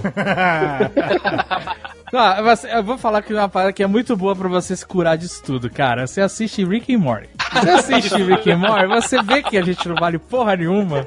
Que a gente não tem propósito nenhum e que vai todo mundo morrer. Exato. Fala, Porra, cara, isso é um alívio do caralho. É porque Rick and Morty é niilismo com pegada. Então você vai, vai ter esse negócio do nada significa nada. Você até espera uma lição, né? Você até fala, não, agora, agora tem uma lição, agora a gente vai aprender alguma coisa. É, mas se você ficar de bem com essa parada, beleza. Tem gente que não consegue ficar de bem com isso. Eu tô É. de boaça. com- Então, tudo bem, excelente. Por isso que eu não me perco meu tempo em grupo de Facebook. de Não, então, pois é, não, mas eu também não. Isso foi uma, foi uma recaída de uma, de uma vez só. Mas eu, eu tenho uma teoria. Por exemplo, se todo mundo parar pra orar, inclusive o pessoal que tiver no avião que vai fazer o bombardeio também vai parar pra orar. Então, naquele momento, não vai ter o bombardeio.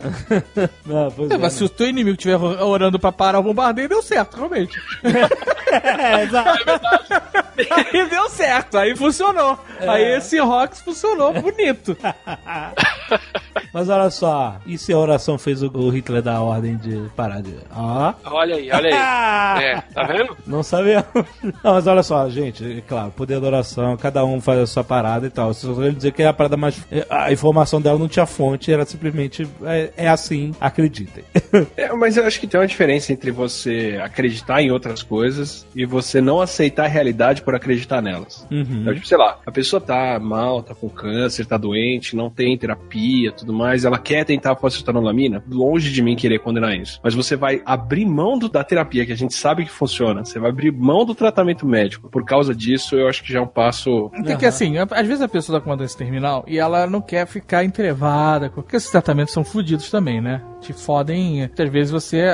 Os efeitos colaterais são piores do que os sintomas da doença. E aí é uma decisão individual de cada um. A parada é quando uma informação falsa faz uma pessoa que tá desesperada ou desacreditada tomar uma decisão que pode prejudicar ela, que se ela soubesse a verdade, Né. ela não tomaria. Isso que é a parada ruim, entendeu? Eu vou fazer um tratamento experimental porque talvez dê certo. Meu médico falou que as chances tão, são tantas. Existe, tocou-se a real. Sim. Esse tratamento é experimental, as chances são mínimas, mas pode funcionar ou não, né? E a pessoa, ela, ela arrisca e ela toma essa decisão, consciente de todas as possibilidades. Agora, quando você promete uma parada, você fala assim, isso aqui cura X. Isso aqui é o novo tratamento. Larga tudo e. Vem e pra aí a pessoa. Aí é, aí é criminoso, cara. Aí é muito além, sabe, de uma decisão pessoal. Você tá enganando a pessoa, você tá matando a pessoa. Sabe? Só não Sim. puxou o gatilho, mas a informação falsa, que as pessoas às vezes ficam repassando sem saber que é falsa, Uhum. ou sem querer averiguar se é falsa, é uma parada complicada, cara. Você tá, às vezes a pessoa pode estar propagando algo que tá mo-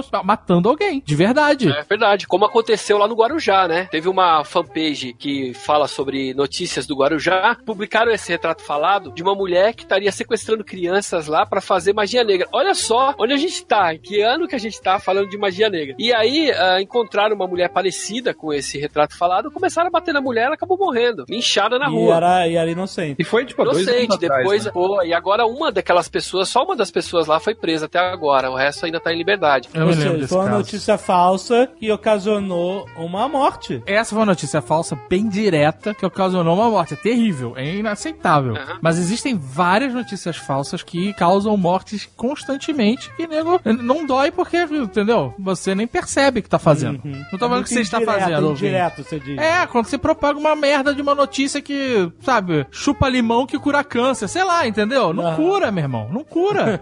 Chupa limão, mas faz radioterapia, caralho.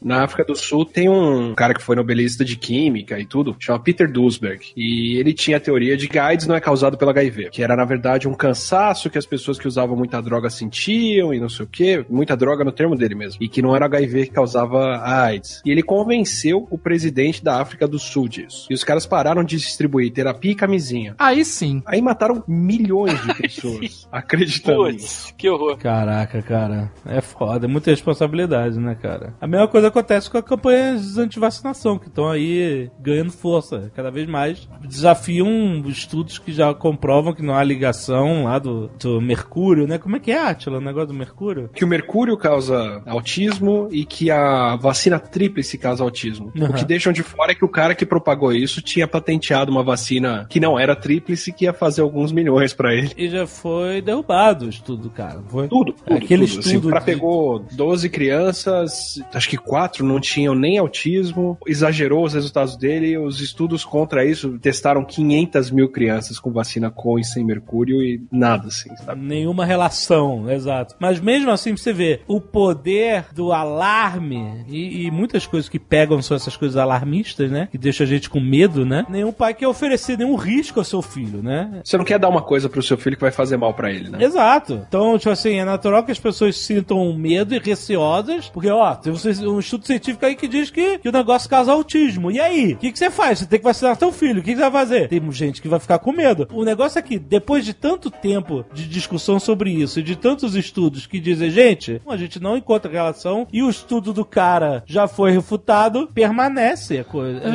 eu- não sei. a é porque- crença ainda A permanece. parada maluca que hoje em dia acontece é que as pessoas elas querem discordar da ciência. É, é a parada. O cara tá com o celular na mão, discordando da ciência. Dá vontade de falar, ô seu, seu beócio é, de merda, seu filho da puta, dá vontade de enfiar o celular no cu do cara e falar, isso aqui é ciência pura, seu merda. O cara fica discordando de estudos seculares, cara. Que tem provas e mais provas. Essa da vacina é uma parada inacreditável. Não, e aí, é que e o aí caminho- veio o Jim Carrey e fala na TV que as vacinas fazem mal e tal, e como ele é um astro, né, as pessoas acabam levando mais a sério que falam a respeito disso. Ele nem fala mais, ele tá loucaço, loucaço! o Jim Carrey tá mais louco que o Márcio Seixas, maluco.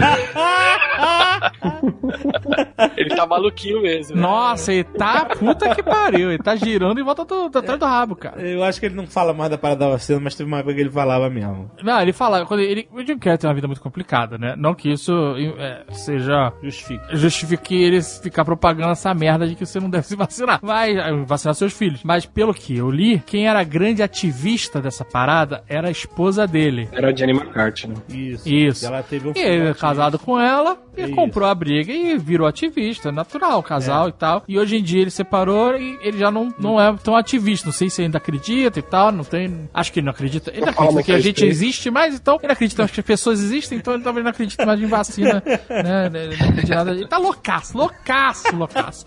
Mas eu achei a entrevista que ele deu excelente, maravilhosa, Essa cara. última no, no evento Puta, de moda. Adorei, cara. Ele, Ele- falou, ele- o que, que você veio fazer aqui? Eu vim, eu vim no fui procurar o evento mais sem sentido ever estou aqui. Tá muito doido. Eu exato. achei maravilhoso, cara. Eu não sabia, se- eu não sei se ele tá zoando ou não. entendeu? Eu não sei, eu, eu espero que não. Eu espero que ele esteja louco desse jeito. Porque quando a pessoa fica maluca desse jeito, ela tá liberta, Mas- mas cara. eu sei que ele Nada é- mais afeta o cara. É, tá. Eu sei que ele é discípulo de um guru de meditação transcendental e tal, então, tipo assim, bate, ba- a loucura bate. Mas talvez, talvez ele esteja falando sério, meu. Ah, ele, ele só pode falar assim, senhor, agora, pra esse guru dele. É! No final da entrevista ele faz assim, olha, a gente não importa. Essa é a boa notícia. Ele tá vendo Rick and Morty, então. Ele tá demais. Deve estar, deve estar vendo em loop, mano.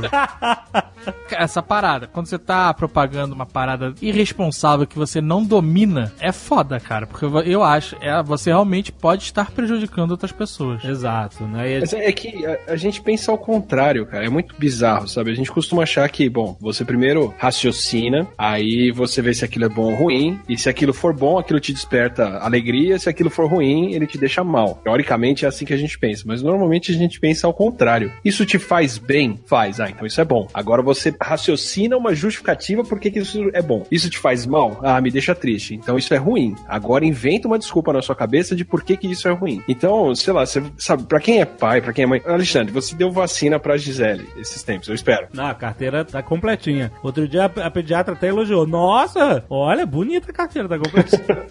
Nem todas são assim.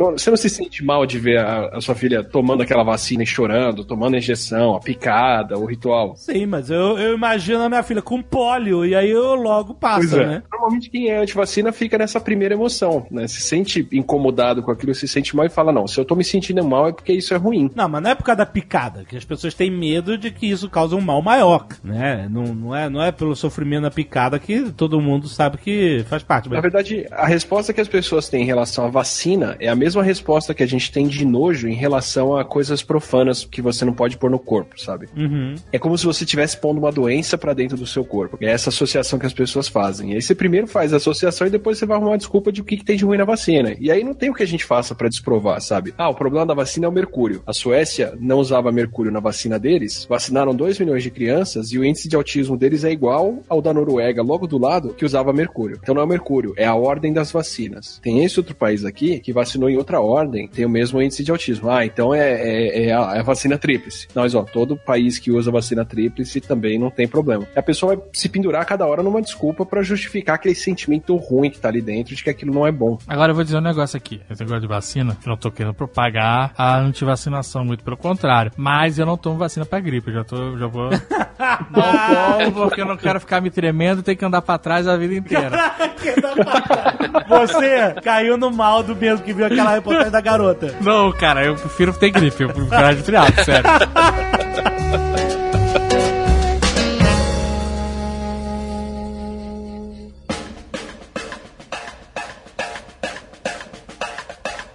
Ô Gilmar, na- das notícias que você apura, você normalmente encontra a verdade muito rápido ou depende? Você às vezes tem que mergulhar mais pra poder explicar o que é aquilo. Tem algumas que são mais fáceis de, de identificar, que elas têm aquelas características, né, de uma fake news, por exemplo, geralmente elas não são datadas. Então, aconteceu na semana passada, mas na semana passada quando, né? Aí quando eu vou procurar na internet, eu vejo que essa história já tá circulando desde 2010, 2014, então não é, É, não é desde a semana isso, passada, né? É, Aham. essa manhã, a mulher que tava presa tal, mas você vai procurar é uma história antiga, que eles só trouxeram de novo agora pra esse ano. E tem algumas que são mais complicadas, que você tem que entrar em site do governo pra tentar achar lá a relação do orçamento. Essas são mais difíceis. Aham. E quando eu fico São as um pouco em dúvida, políticos, assim. geralmente de política dá mais trabalho. O, o de saúde também, né? Que eu tenho que dar uma pesquisada em alguns artigos. Às vezes eu caio em página científica que eu também não entendo muito. Liga pro Atila. Mas o Atila já me salvou algumas vezes já em algumas histórias da internet. Eu já perguntei pra ele várias coisas e ele já me ajudou bastante. Acho que a gente E começou a conversar com a gripe suína. Foi, foi com a gripe suína que a gente começou a, a trocar ideia. Caraca, que tipo de fake news da gripe suína? Começaram a aparecer várias histórias a respeito da gripe suína, né, o Atila? A gripe suína foi criada pelo Bill Gates. É, Ah, foi. eu lembro. Essa gripe é para controle populacional. A vacina tem mercúrio e vai matar. A vacina vai plantar um chip para educar suas crianças. Caraca. Você vê que é completamente diferente do que acontece hoje em dia. Mas dê- outros exemplos, assim, de algumas que você acha muito fácil a resposta. Que basta um Google e. Por exemplo, tem uma que apareceu que é, é até uma antiga, uma, é um GIF antigo, mas que voltou a aparecer de novo na internet há pouco tempo, que é um GIF de um cara mergulhando do alto de uma de um trampolim, Hum, ele cai de cu na água assim, ó, pá! Só que a água tá congelada. e aí ele quebra toda, aí aparece lá no, como se fosse do GTA, dele se dando mal e tal. E aí eu fui procurar na internet rapidinho, eu procurei lá no, no Google, pela Google Imagens, e também tem aquele programa Tinai, um site chamado tinai.com, que é muito bom pra fazer pesquisa reversa também. E aí rapidinho eu já encontrei lá, é um salto que aconteceu em 2015 lá na Bósnia, e o, e o mergulhador ele caiu na água. E aí eles pegaram outro vídeo de um cara que pula numa piscina cheia de gelo, e eles juntaram essas duas imagens como se ele tivesse pulado lá de cima e caído no gelo, entendeu? Aham. Essa foi fácil de pesquisar. Mas tem umas que são muito mais difíceis, como por exemplo, o Arnold Schwarzenegger, né? Diz que o Arnold Schwarzenegger dormiu na rua depois de ter sido recusado no hotel. É, isso é o que é na frente da estátua dele. Foi recente, é. Disse que ele foi no hotel, o hotel falou assim: ó, você sempre vai ter uma vaga aqui pra você. Quando ele chegou lá, não tinha. Aí ele dormiu na frente do hotel, em frente à estátua dele. Mas é mentira, porque essa estátua nem fica na frente do hotel, ela fica no, num campo lá de homenagem a- aos militares e tal. Fica até longe de algum hotel. E ele fez isso de propósito, ele é zoeiro demais, ele deitou lá na frente só pra brincar e tal. É, essa foto nem é recente, ela é de 2016, de janeiro de 2016, e ele publicou no Instagram dele como uma brincadeira. E aí alguém é, pegou de volta essa imagem e colocou como se ele tivesse dormido como mendigo na rua. Caraca, por que as pessoas fazem isso, cara? Por que criar uma, uma parada fantasiosa de um negócio que, que já aconteceu, que já é outra história e tal? Você não conseguiu decifrar isso em 15 anos?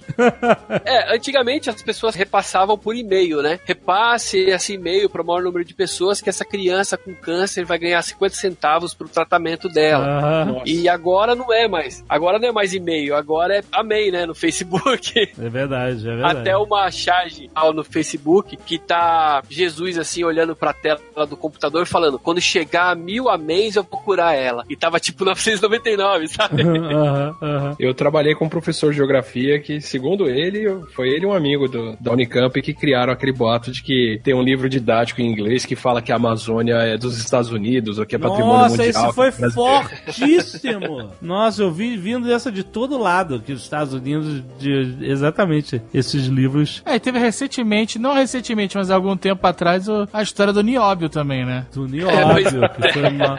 Essa aí foi protagonizada pelo nosso amigo Pirula, entre outros. Não, e o Cauê, o Cauê que... Cauê, Pirula e pai do Zinóbio.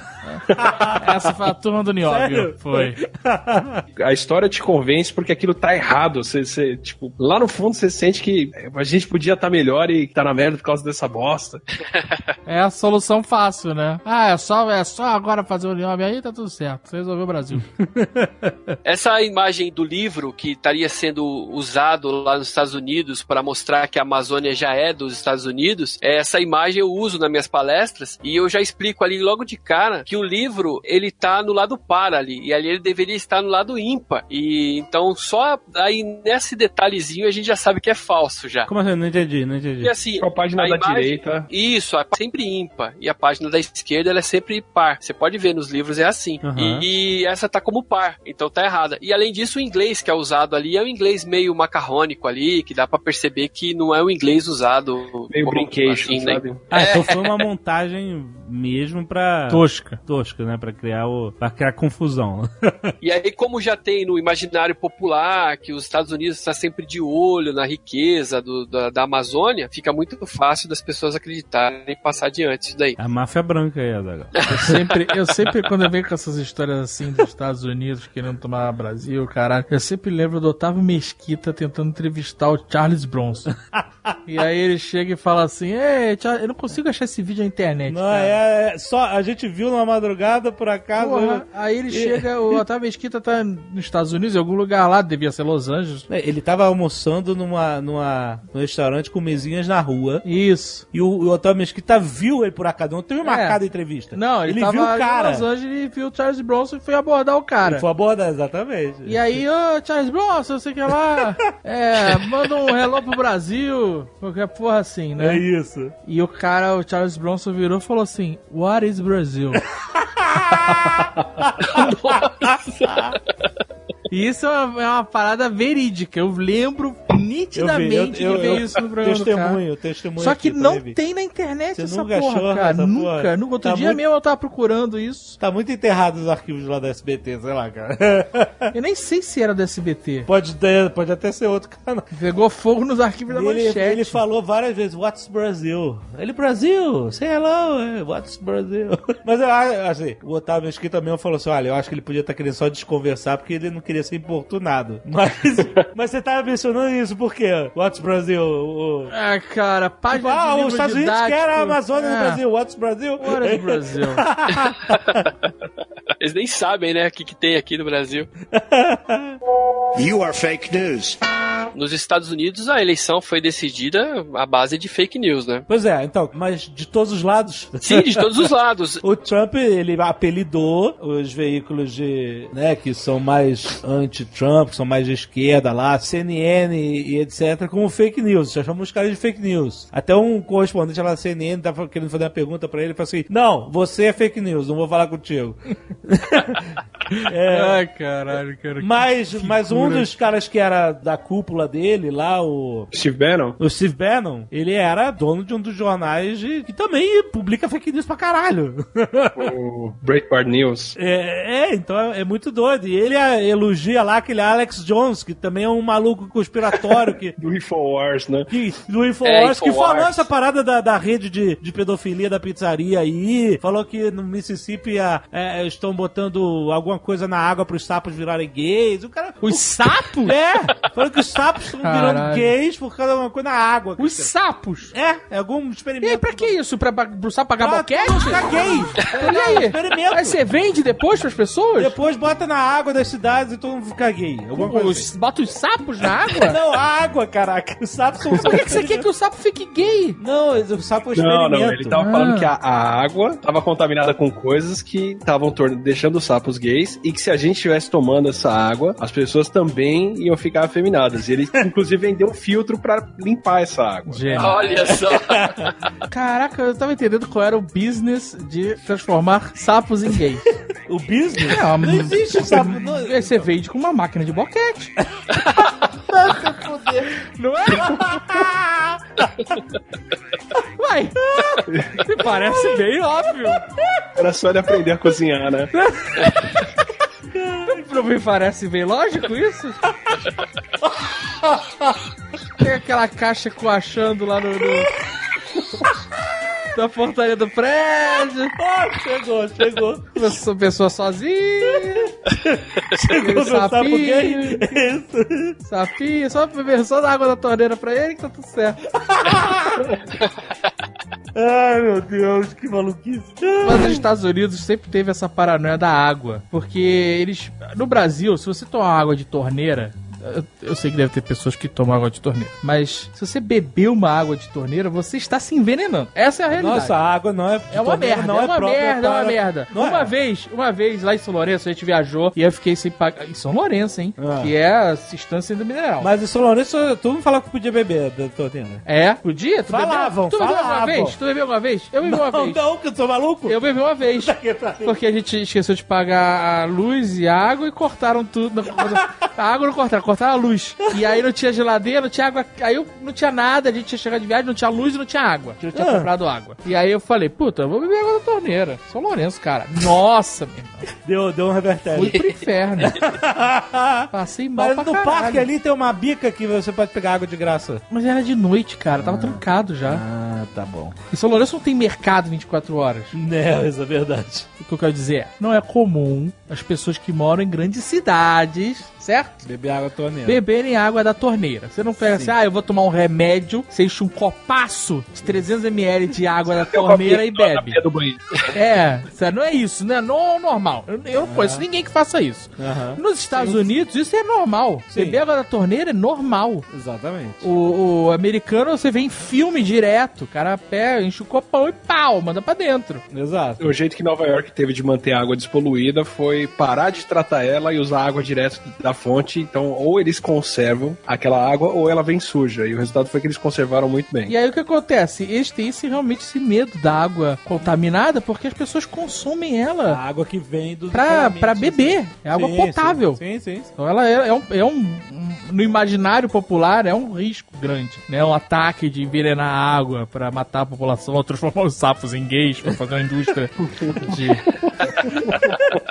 Durante a eleição, o que eles fizeram foi um negócio bem sistemático. Assim, os caras montaram sites bem extremos de, de notícia falsa e com viés ideológico muito forte. Pra quem entrava naqueles sites, você já sabia que, tipo, acompanha. né, a gente tem como acompanhar Facebook, o diabo das pessoas com, com tudo conectado. Então você já sabe que essa pessoa que tem esse perfil no Facebook é uma pessoa vulnerável que você pode mandar pra ela fake news à vontade, que ela vai consumir aquilo e compartilhar. Ah, sim. Eles tinham um esquema de, dos dois lados, de isca e, e mandar notícia em seguida pra reforçar o que você viu lá, pra te deixar indisposto com outro candidato. É, mas isso, isso é uma coisa importante de dizer. Tem fake news de todos os lados. Tudo, Sim, que- sim. tudo quanto é natureza, sobre tudo. Não só sobre política e tal, mas sobre tudo. Sobre qualquer coisa. Sobre até os vídeos né, que viralizam, seja da parada mais tosca de entretenimento até os negócios sérios que estão em veículos grandes de comunicação. E aí eu pergunto, como que a gente se vacina contra notícias falsas, aquela que você dá vontade de compartilhar, de você lê só o título, você, que absurdo isso! E A você primeira coisa é essa: não ler só o não, não título. lê só no título, tá Não certo? leia só o título. É, exato. Leia o título. Só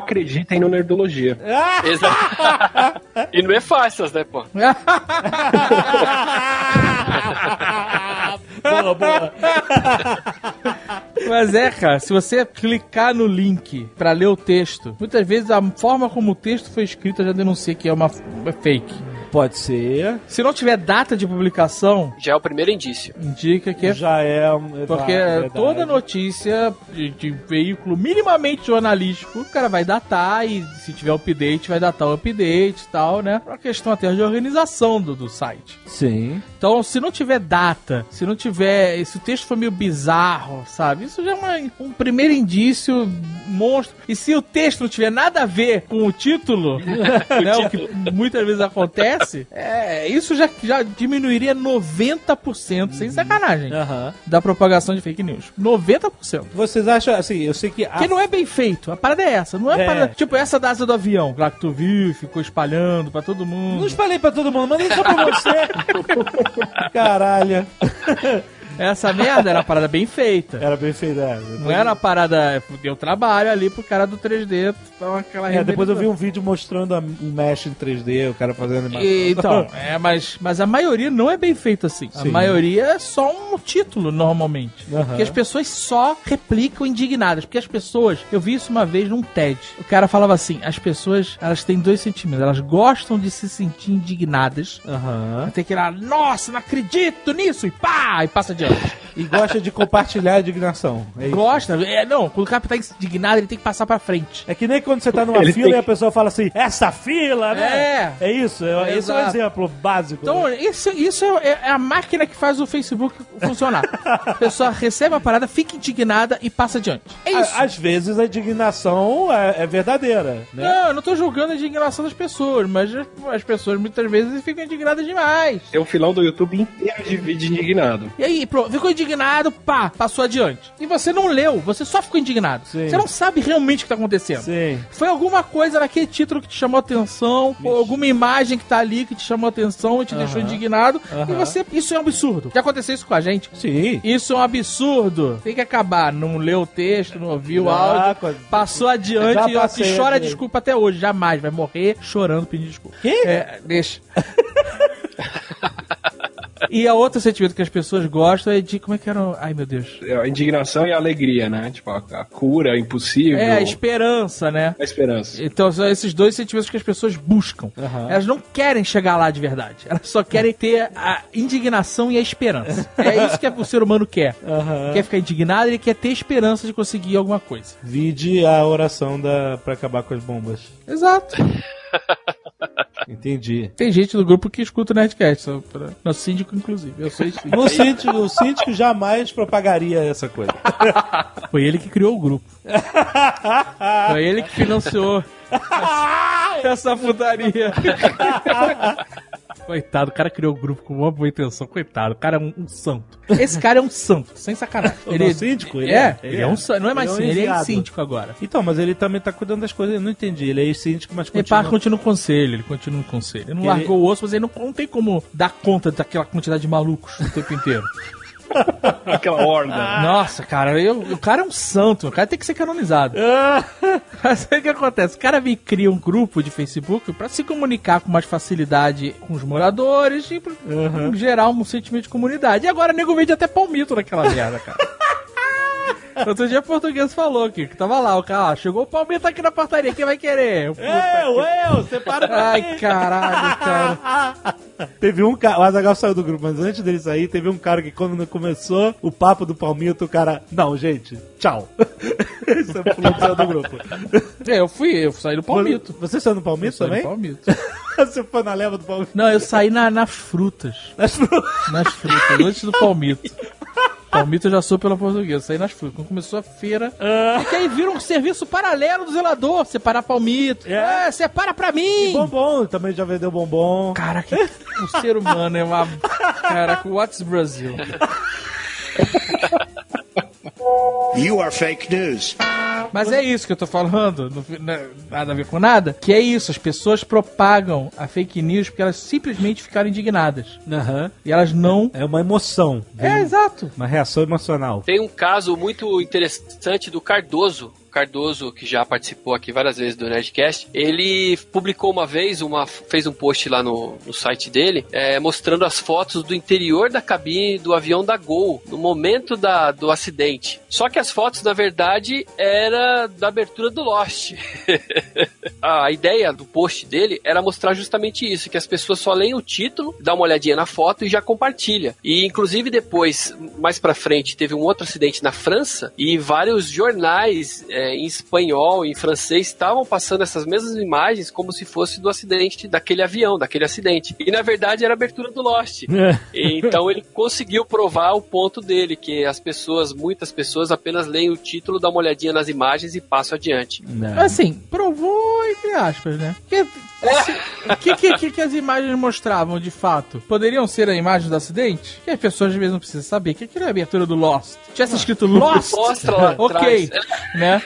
Mas se fosse uma imagem de acidente aéreo, é uma imagem de Eu acidente vou, aéreo. eu vou te mandar É. depois a foto. Eles estão dentro do avião, levantando assim, se levantando, porque a fuselagem atrás assim quebra, né? E dá pra ver lá no fundo o nome da empresa, que é aquela empresa do Lost, que agora eu não lembro o nome. Oceanic. tudo direitinho, e dá pra ver que é do seriado mesmo. Ah, não. Aí sim. Aí sim. É se você bota uma. Ah, eu fiz um post aqui, botei uma imagem de acidente aéreo e. De qualquer acidente, né? As pessoas é, todas exato, machucadas. né? Ninguém- As pessoas também não são especialistas, né? É, não, mas Aliás, bem, isso- tava bem na cara. O, o que se faz pra resolver esse caso e quase todos os outros é assim: botão direito, busca por imagem, ou vai no Tinai e você já tá vacinado de muita coisa, assim. Vai aonde? Aquele tubarão nadando do lado do Tinai, é T-I-N e A de olho. É um site que faz busca, o, o Gilmar falou agora há pouco, de faz busca reversa de imagem. Então você consegue ver imagens iguais a que você tá procurando e desde quando elas são postadas. Olha. Então- É, e as mais modificadas também, né? Também. Há um tempo atrás surgiu uma história de que tinha uma cidade chamada Puta que Pariu é, em Minas Gerais, sei lá, em algum, algum estado aí do Brasil. E aí tinha até a foto do ônibus escrito em cima: esse ônibus, né, vai pra puta que pariu. E, e aí eu, eu, eu descobri a imagem original a respeito junto por causa do Tinai. Você busca lá por é, Most Change, né, a mais modificada, e você descobre a imagem original, lá, que o ônibus não ia pra puta que pariu, ele ia pra um outro lugar lá. Que não deve ser muito legal, mas não era esse, né?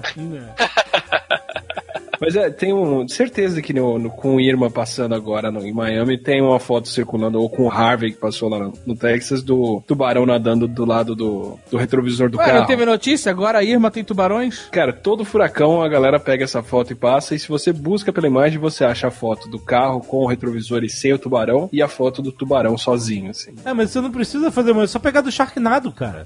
Tem um monte de Sharknado. O Sharknado é um sonho. Seria fantástico. Seria fantástico se a natureza se juntasse dessa forma. Fizesse esse, esse Chega, esforço. chega, né? chega de gente. Um furacão com tubarões. Tubarões. Tubarões famintos. Nossa. Teve uma notícia dessa de um tubarão que apareceu no- morto na- em terra depois de um, de um super furacão desse? Um tornado, Cara, eu só conheço notícia que eu acho que é falsa do mergulhador queimado na- no incêndio. Ah, sim. o Sim, essa é bem helicóptero recolhe também, a né? água e leva o mergulhador e joga ele no incêndio. assim. Como? Isso já virou até filme. Essa é bem antiga, né, é, Atila? é encontrado. É, tem é, aquele Black Stories lá, tem essa história, inclusive. tem? No jogo da O Galápagos. joguinho. Tu, o mergulhador, você chega na. Tem um, um mergulhador morto queimado numa floresta. Ah, tá. Qual é o mistério? E era isso? Era um tornado que puxou uma... Não, que tornado o cara tá prestando atenção em nada, É tá pensando eu- no grupo do eu- WhatsApp. Por isso que eu perguntei o quê? Que eu não ouvi. O cara foi pego por esses aviões que recolhem água de lago, de sei lá onde, de mar, Ai, foi atirado. e no- foi jogado, entendeu? Essa é a história. É, Maravilhoso. e aí eles, eles encontram um corpo carbonizado, mas com roupa de mergulho. Aí, Exato, uma, é. uma extensa é, investigação descobriram isso. Mas essa história é mentira, né? Tem filme com essa falso. história. Eu vi um Filme? filme. Tem um filme. Que filme? Puta, como era o nome do filme? O cara literalmente pegou o Não, é uma, uma das histórias paralelas que tá acontecendo na história do filme. Eu não lembro o nome do filme. agora. Ninguém sabia do cara. Cadê o mergulhador? O cara tinha desaparecido, lembrei agora. É. O cara tinha desaparecido, ninguém sabia onde tava o cara e foi isso. O cara tava nadando no lago, passou o avião pra pegar água pra apagar incêndio, levou o cara e. Pariu. Caraca. Mas tem essa história, virou do jogo lá, Black Stories, Black Aham. Letter, não sei qual é o nome dessa porra desse jogo. Aham. É a venda no Net Store. A É venda Black no Net Story. Store. A venda no Net Store. Já virou lenda urbana, né? Não, virou propriedade pública agora. É, mas- banheiro, quase. Não. You are fake news. Não, mas assim, a gente, a gente tá falando disso tudo porque a gente tava se perguntando o que, que a gente faz pra se vacinar contra, né, notícias falsas, essas coisas. Eu ia falar que a gente não pode falar que é vacina, porque senão as pessoas não vão querer tomar, né? Cara, site de piada. Você tem. E jokes, e jokes. Idiota. E jokes. Pô, ia ser legal. E graça. E graça ia ficar E legal. Cara. graça.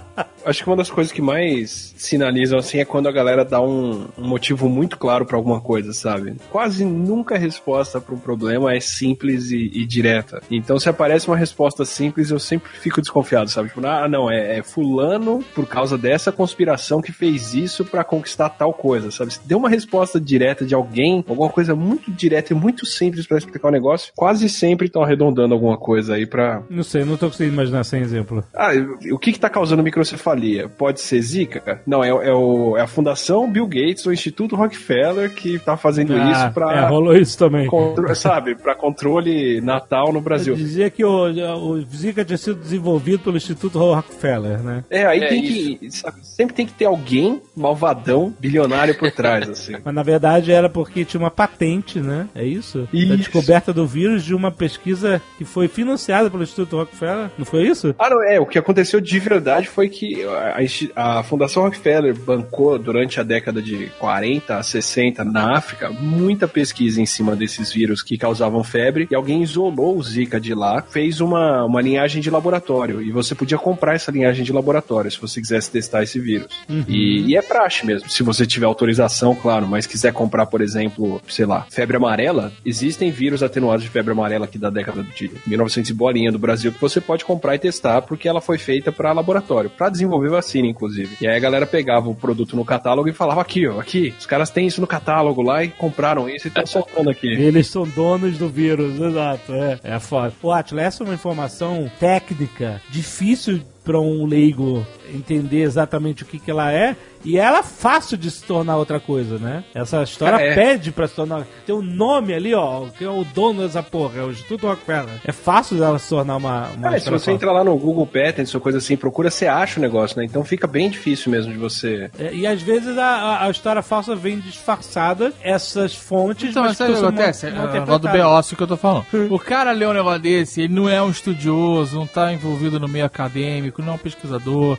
Ele não, não domina essa linguagem e essa área, certo? Sim, sim. Então, caralho, você não tá descobrindo a pólvora. Porque aquela informação não era secreta. O cara não, não invadiu um escritório do Rockefeller e achou a pasta. Sabe qual é? Aham. Mal uma sabe ele dos outros vírus. Exato, tem essa informação, é informação pública, e ele não é um gênio que juntou as, as. Não é um cara que olhou o mapa mundi. Quando, sabe quando você é criança, você olha o mapa mundi e você vê o Pangeia, você acha que você é um gênio? Que quando você vê que encaixa É. o absurdo, ah, Nossa, encaixa tudo! Sabe, aí depois você aprende que era o Pangeia, e aí a, a vida que segue, né? Muita gente não sabe que é isso até hoje, mas. É tipo assim, olha, todo mundo sabe disso já. É, então, é, é, o cara, ele tá tendo uma, uma genial conclusão na cabeça de merda dele.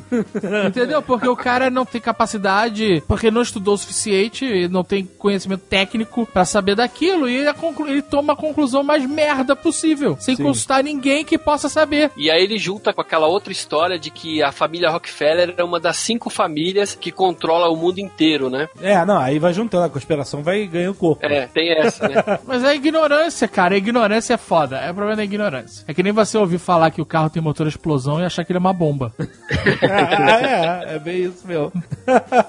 Quando o pessoal fala de educação pela internet, educação à distância e tudo, tem uma galera bem radical que fala, olha, não precisa mais de professor, né? O conteúdo tá todo lá. E eu sempre falo, olha, uma coisa é você ter acesso à informação, outra coisa é você aprender e entender com ela. Mesmo porque você tem muita gente que tem acesso à informação e distorce ela até que a mensagem fique do jeito que ela quer. E às vezes tem que querer mesmo, né? O conspiracionista é o cara que ele teve acesso a todos os fatos que você teve, só que ele juntou, ele amarrou esse quebra-cabeça com fita crepe, cola e chiclete. E deixou de fora algumas peças Deixa de fora. que interessam É deixar bem de fora. seletivo na hora de, de, É, de fazer a amarração, né? Mas é, é isso mesmo, né? Você ter acesso à informação não quer dizer que você vai saber aproveitar ela. E às vezes você precisa de uma expertise mesmo pra poder juntar aquilo, né? Uma vez E aprender não é simplesmente ter alcance no conhecimento. Você realmente precisa de alguém que te passe a informação de uma forma didática. É claro que depois de um certo tempo você consegue absorver e aprender sozinho, mas durante um período da sua vida você tem que ser É. orientado. Sim. Uma vez eu vi uma charge que ilustra muito bem essa diferença de conhecimento e informação. Era um quebra-cabeça. Sabe quando você, imagina que você virou um quebra-cabeça, é, abriu a caixa e virou as peças todas no, no chão. Então elas estão todas desordenadas, tá uma zona. E aí ele tá dizendo, isso aqui é informação. E aí depois a outra, o outro quadrinho era o quebra-cabeças montado. Errado. Isso aqui é conhecimento. Entendeu? A informação, ela tá toda zoada. Ela tem de todos os tipos, ela tá bagunçada. O conhecimento existe quando você pega essas peças e você encaixa corretamente de uma forma lógica e racional, né? Porque senão a informação sozinha não é conhecimento. Você precisa organizar, categorizar e encaixar os fatos. então não adianta a gente olhar para o quebra-cabeça desmontado e achar que a gente está vendo o que, que ele é, porque a gente não está vendo. E tem hora que não tem jeito, cara. Eu fui fazer o, o Nerdologia sobre livre-arbítrio e vários livros que eu peguei falavam: olha, o problema do livre-arbítrio é que a gente não tem, mas se você fala para as pessoas que elas não têm livre-arbítrio, elas se comportam mal.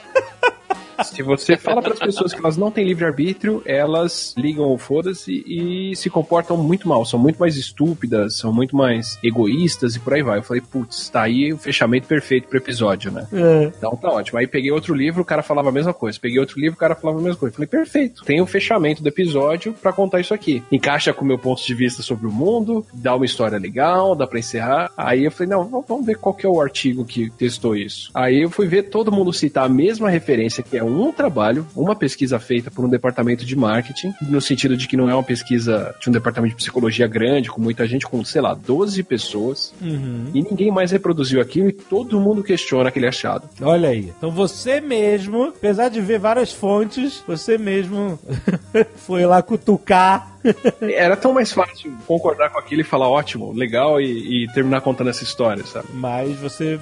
É, você vê, você duvidou da própria premissa lá que tava sendo reproduzida. É que nem a história lá da fake news aí, da mensagem subliminar, né? É. Você pisca lá, Ah, pipoca, pipoca. não sei que lá, as pessoas comem pipoca. Isso não é Ah, sim. de verdade, né? É, aham. Mas o Silvio Santos acredita. Porra, ele fica piscando exatamente. E ele pisca, mas ele pisca, ele, a- ele- ele não consegue entender que é uma mensagem subliminar. Ele tem que ler, ele tem que conseguir ler. Então é uma piscada amorosa. É, ela vai. Pá! Não, ele, ele extrapola, né? Ele, pô, se 5 microsegundos disso já dá uma mensagem, imagina 3 segundos, né? É o que eu falei, as pessoas falam assim: olha, ah, os caras estão botando mensagem subliminar no cinema pra você. Aquela história, aquela pesquisa, né? Botando pra você comprar co- Coca-Cola e, e pipoca e você fica influenciado e ir lá e comprar. Sabe o que, que vende mais Coca-Cola e pipoca do que, do que mensagem subliminar? Propaganda de pipoca e Coca-Cola na tua cara. Vê muito mais, vende muito mais do que subliminar. Pra que você vai, entendeu? Influenciar as pessoas que talvez percebam e não sabem perceber. Então, se você pode jogar na cara ali, ó, pipoca, Coca-Cola, compra essa porra. É muito mais, vende muito mais, cara. Se só o barulhinho do- da latinha abrindo já é o suficiente. O Né? cheiro da pipoca. Exato, a conspiração, ela é deliciosa, mas ela não faz sentido, entendeu? Se você parar pra racionalizar um pouco a coisa, entendeu? É que nem a história dos americanos inventaram uma caneta que custou uma fortuna e os russos usavam um lápis no espaço, né? Eu já contei Ah, é essa uma história. delícia esse falar. Eu já contei várias vezes. É fake? Então, é, é fake. Porra, Atila, não faz isso. ai, Pra começar, né, o, Atila, pra começar, o grafite não é bem visto, né, no espaço, né, assim, não é, ele é uma substância que não é muito adequada pra se usar dentro de uma... Você vai fazer pó de carbono no, no espaço, o oxigênio, bota aquilo ali pra pegar fogo. Você não tem como limpar pozinho de carbono de uma cabine. Aham. né? Aquilo- Aquilo ali é super combustível. E. Então, assim, é é um perigo. Qualquer coisa inflamável dentro de uma, Cápsula. é, de uma cápsula espacial, obrigado. É, um- é um problema enorme. Então, os, cara, os russos também tiveram que adotar isso rapidinho. Mas isso não seria uma preocupação russa de verdade. É, temos que levar aqui. You are fake news.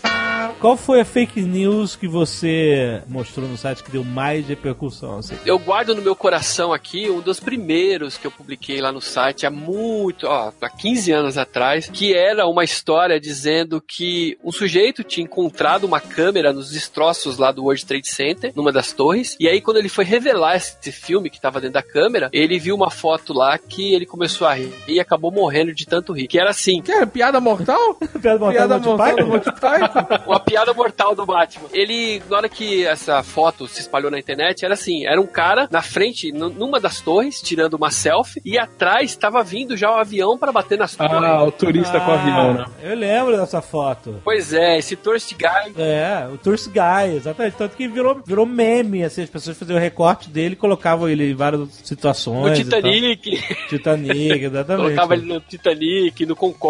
Exato. E ele ficou muito famoso. E é, o, o curioso dessa história é que teve um brasileiro aqui de Campinas que se parecia com esse cara e ele começou a espalhar na internet que ele era esse cara. Inclusive, ele até fez uma propaganda de carro na época. Excelente. Com a grávida de Caraca! Taubaté, assim. Caraca, o fake em cima do fake, Aí- maluco. A riqueza do Brasil é o brasileiro. é que nem aquela mulher lá que transou com o Usain Bolt e virou a fulana Bolt, você lembra? Tem isso? Teve. A mulher transou, ficou uma noite com um cara, ah, e aí ela, eles fizeram umas selfies. Certo.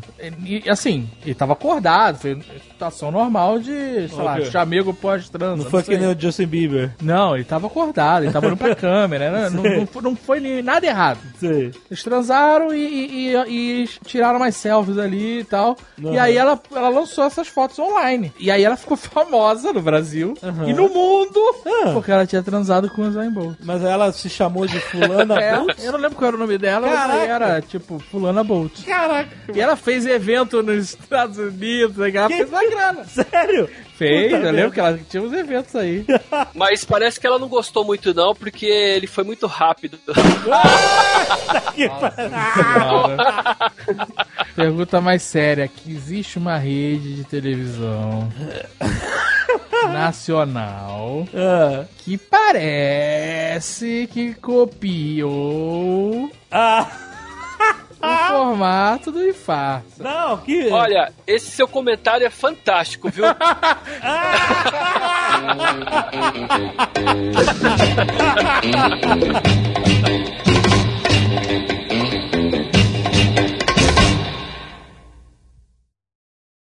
Este Nerdcast foi editado por Radiofobia, podcast e multimídia.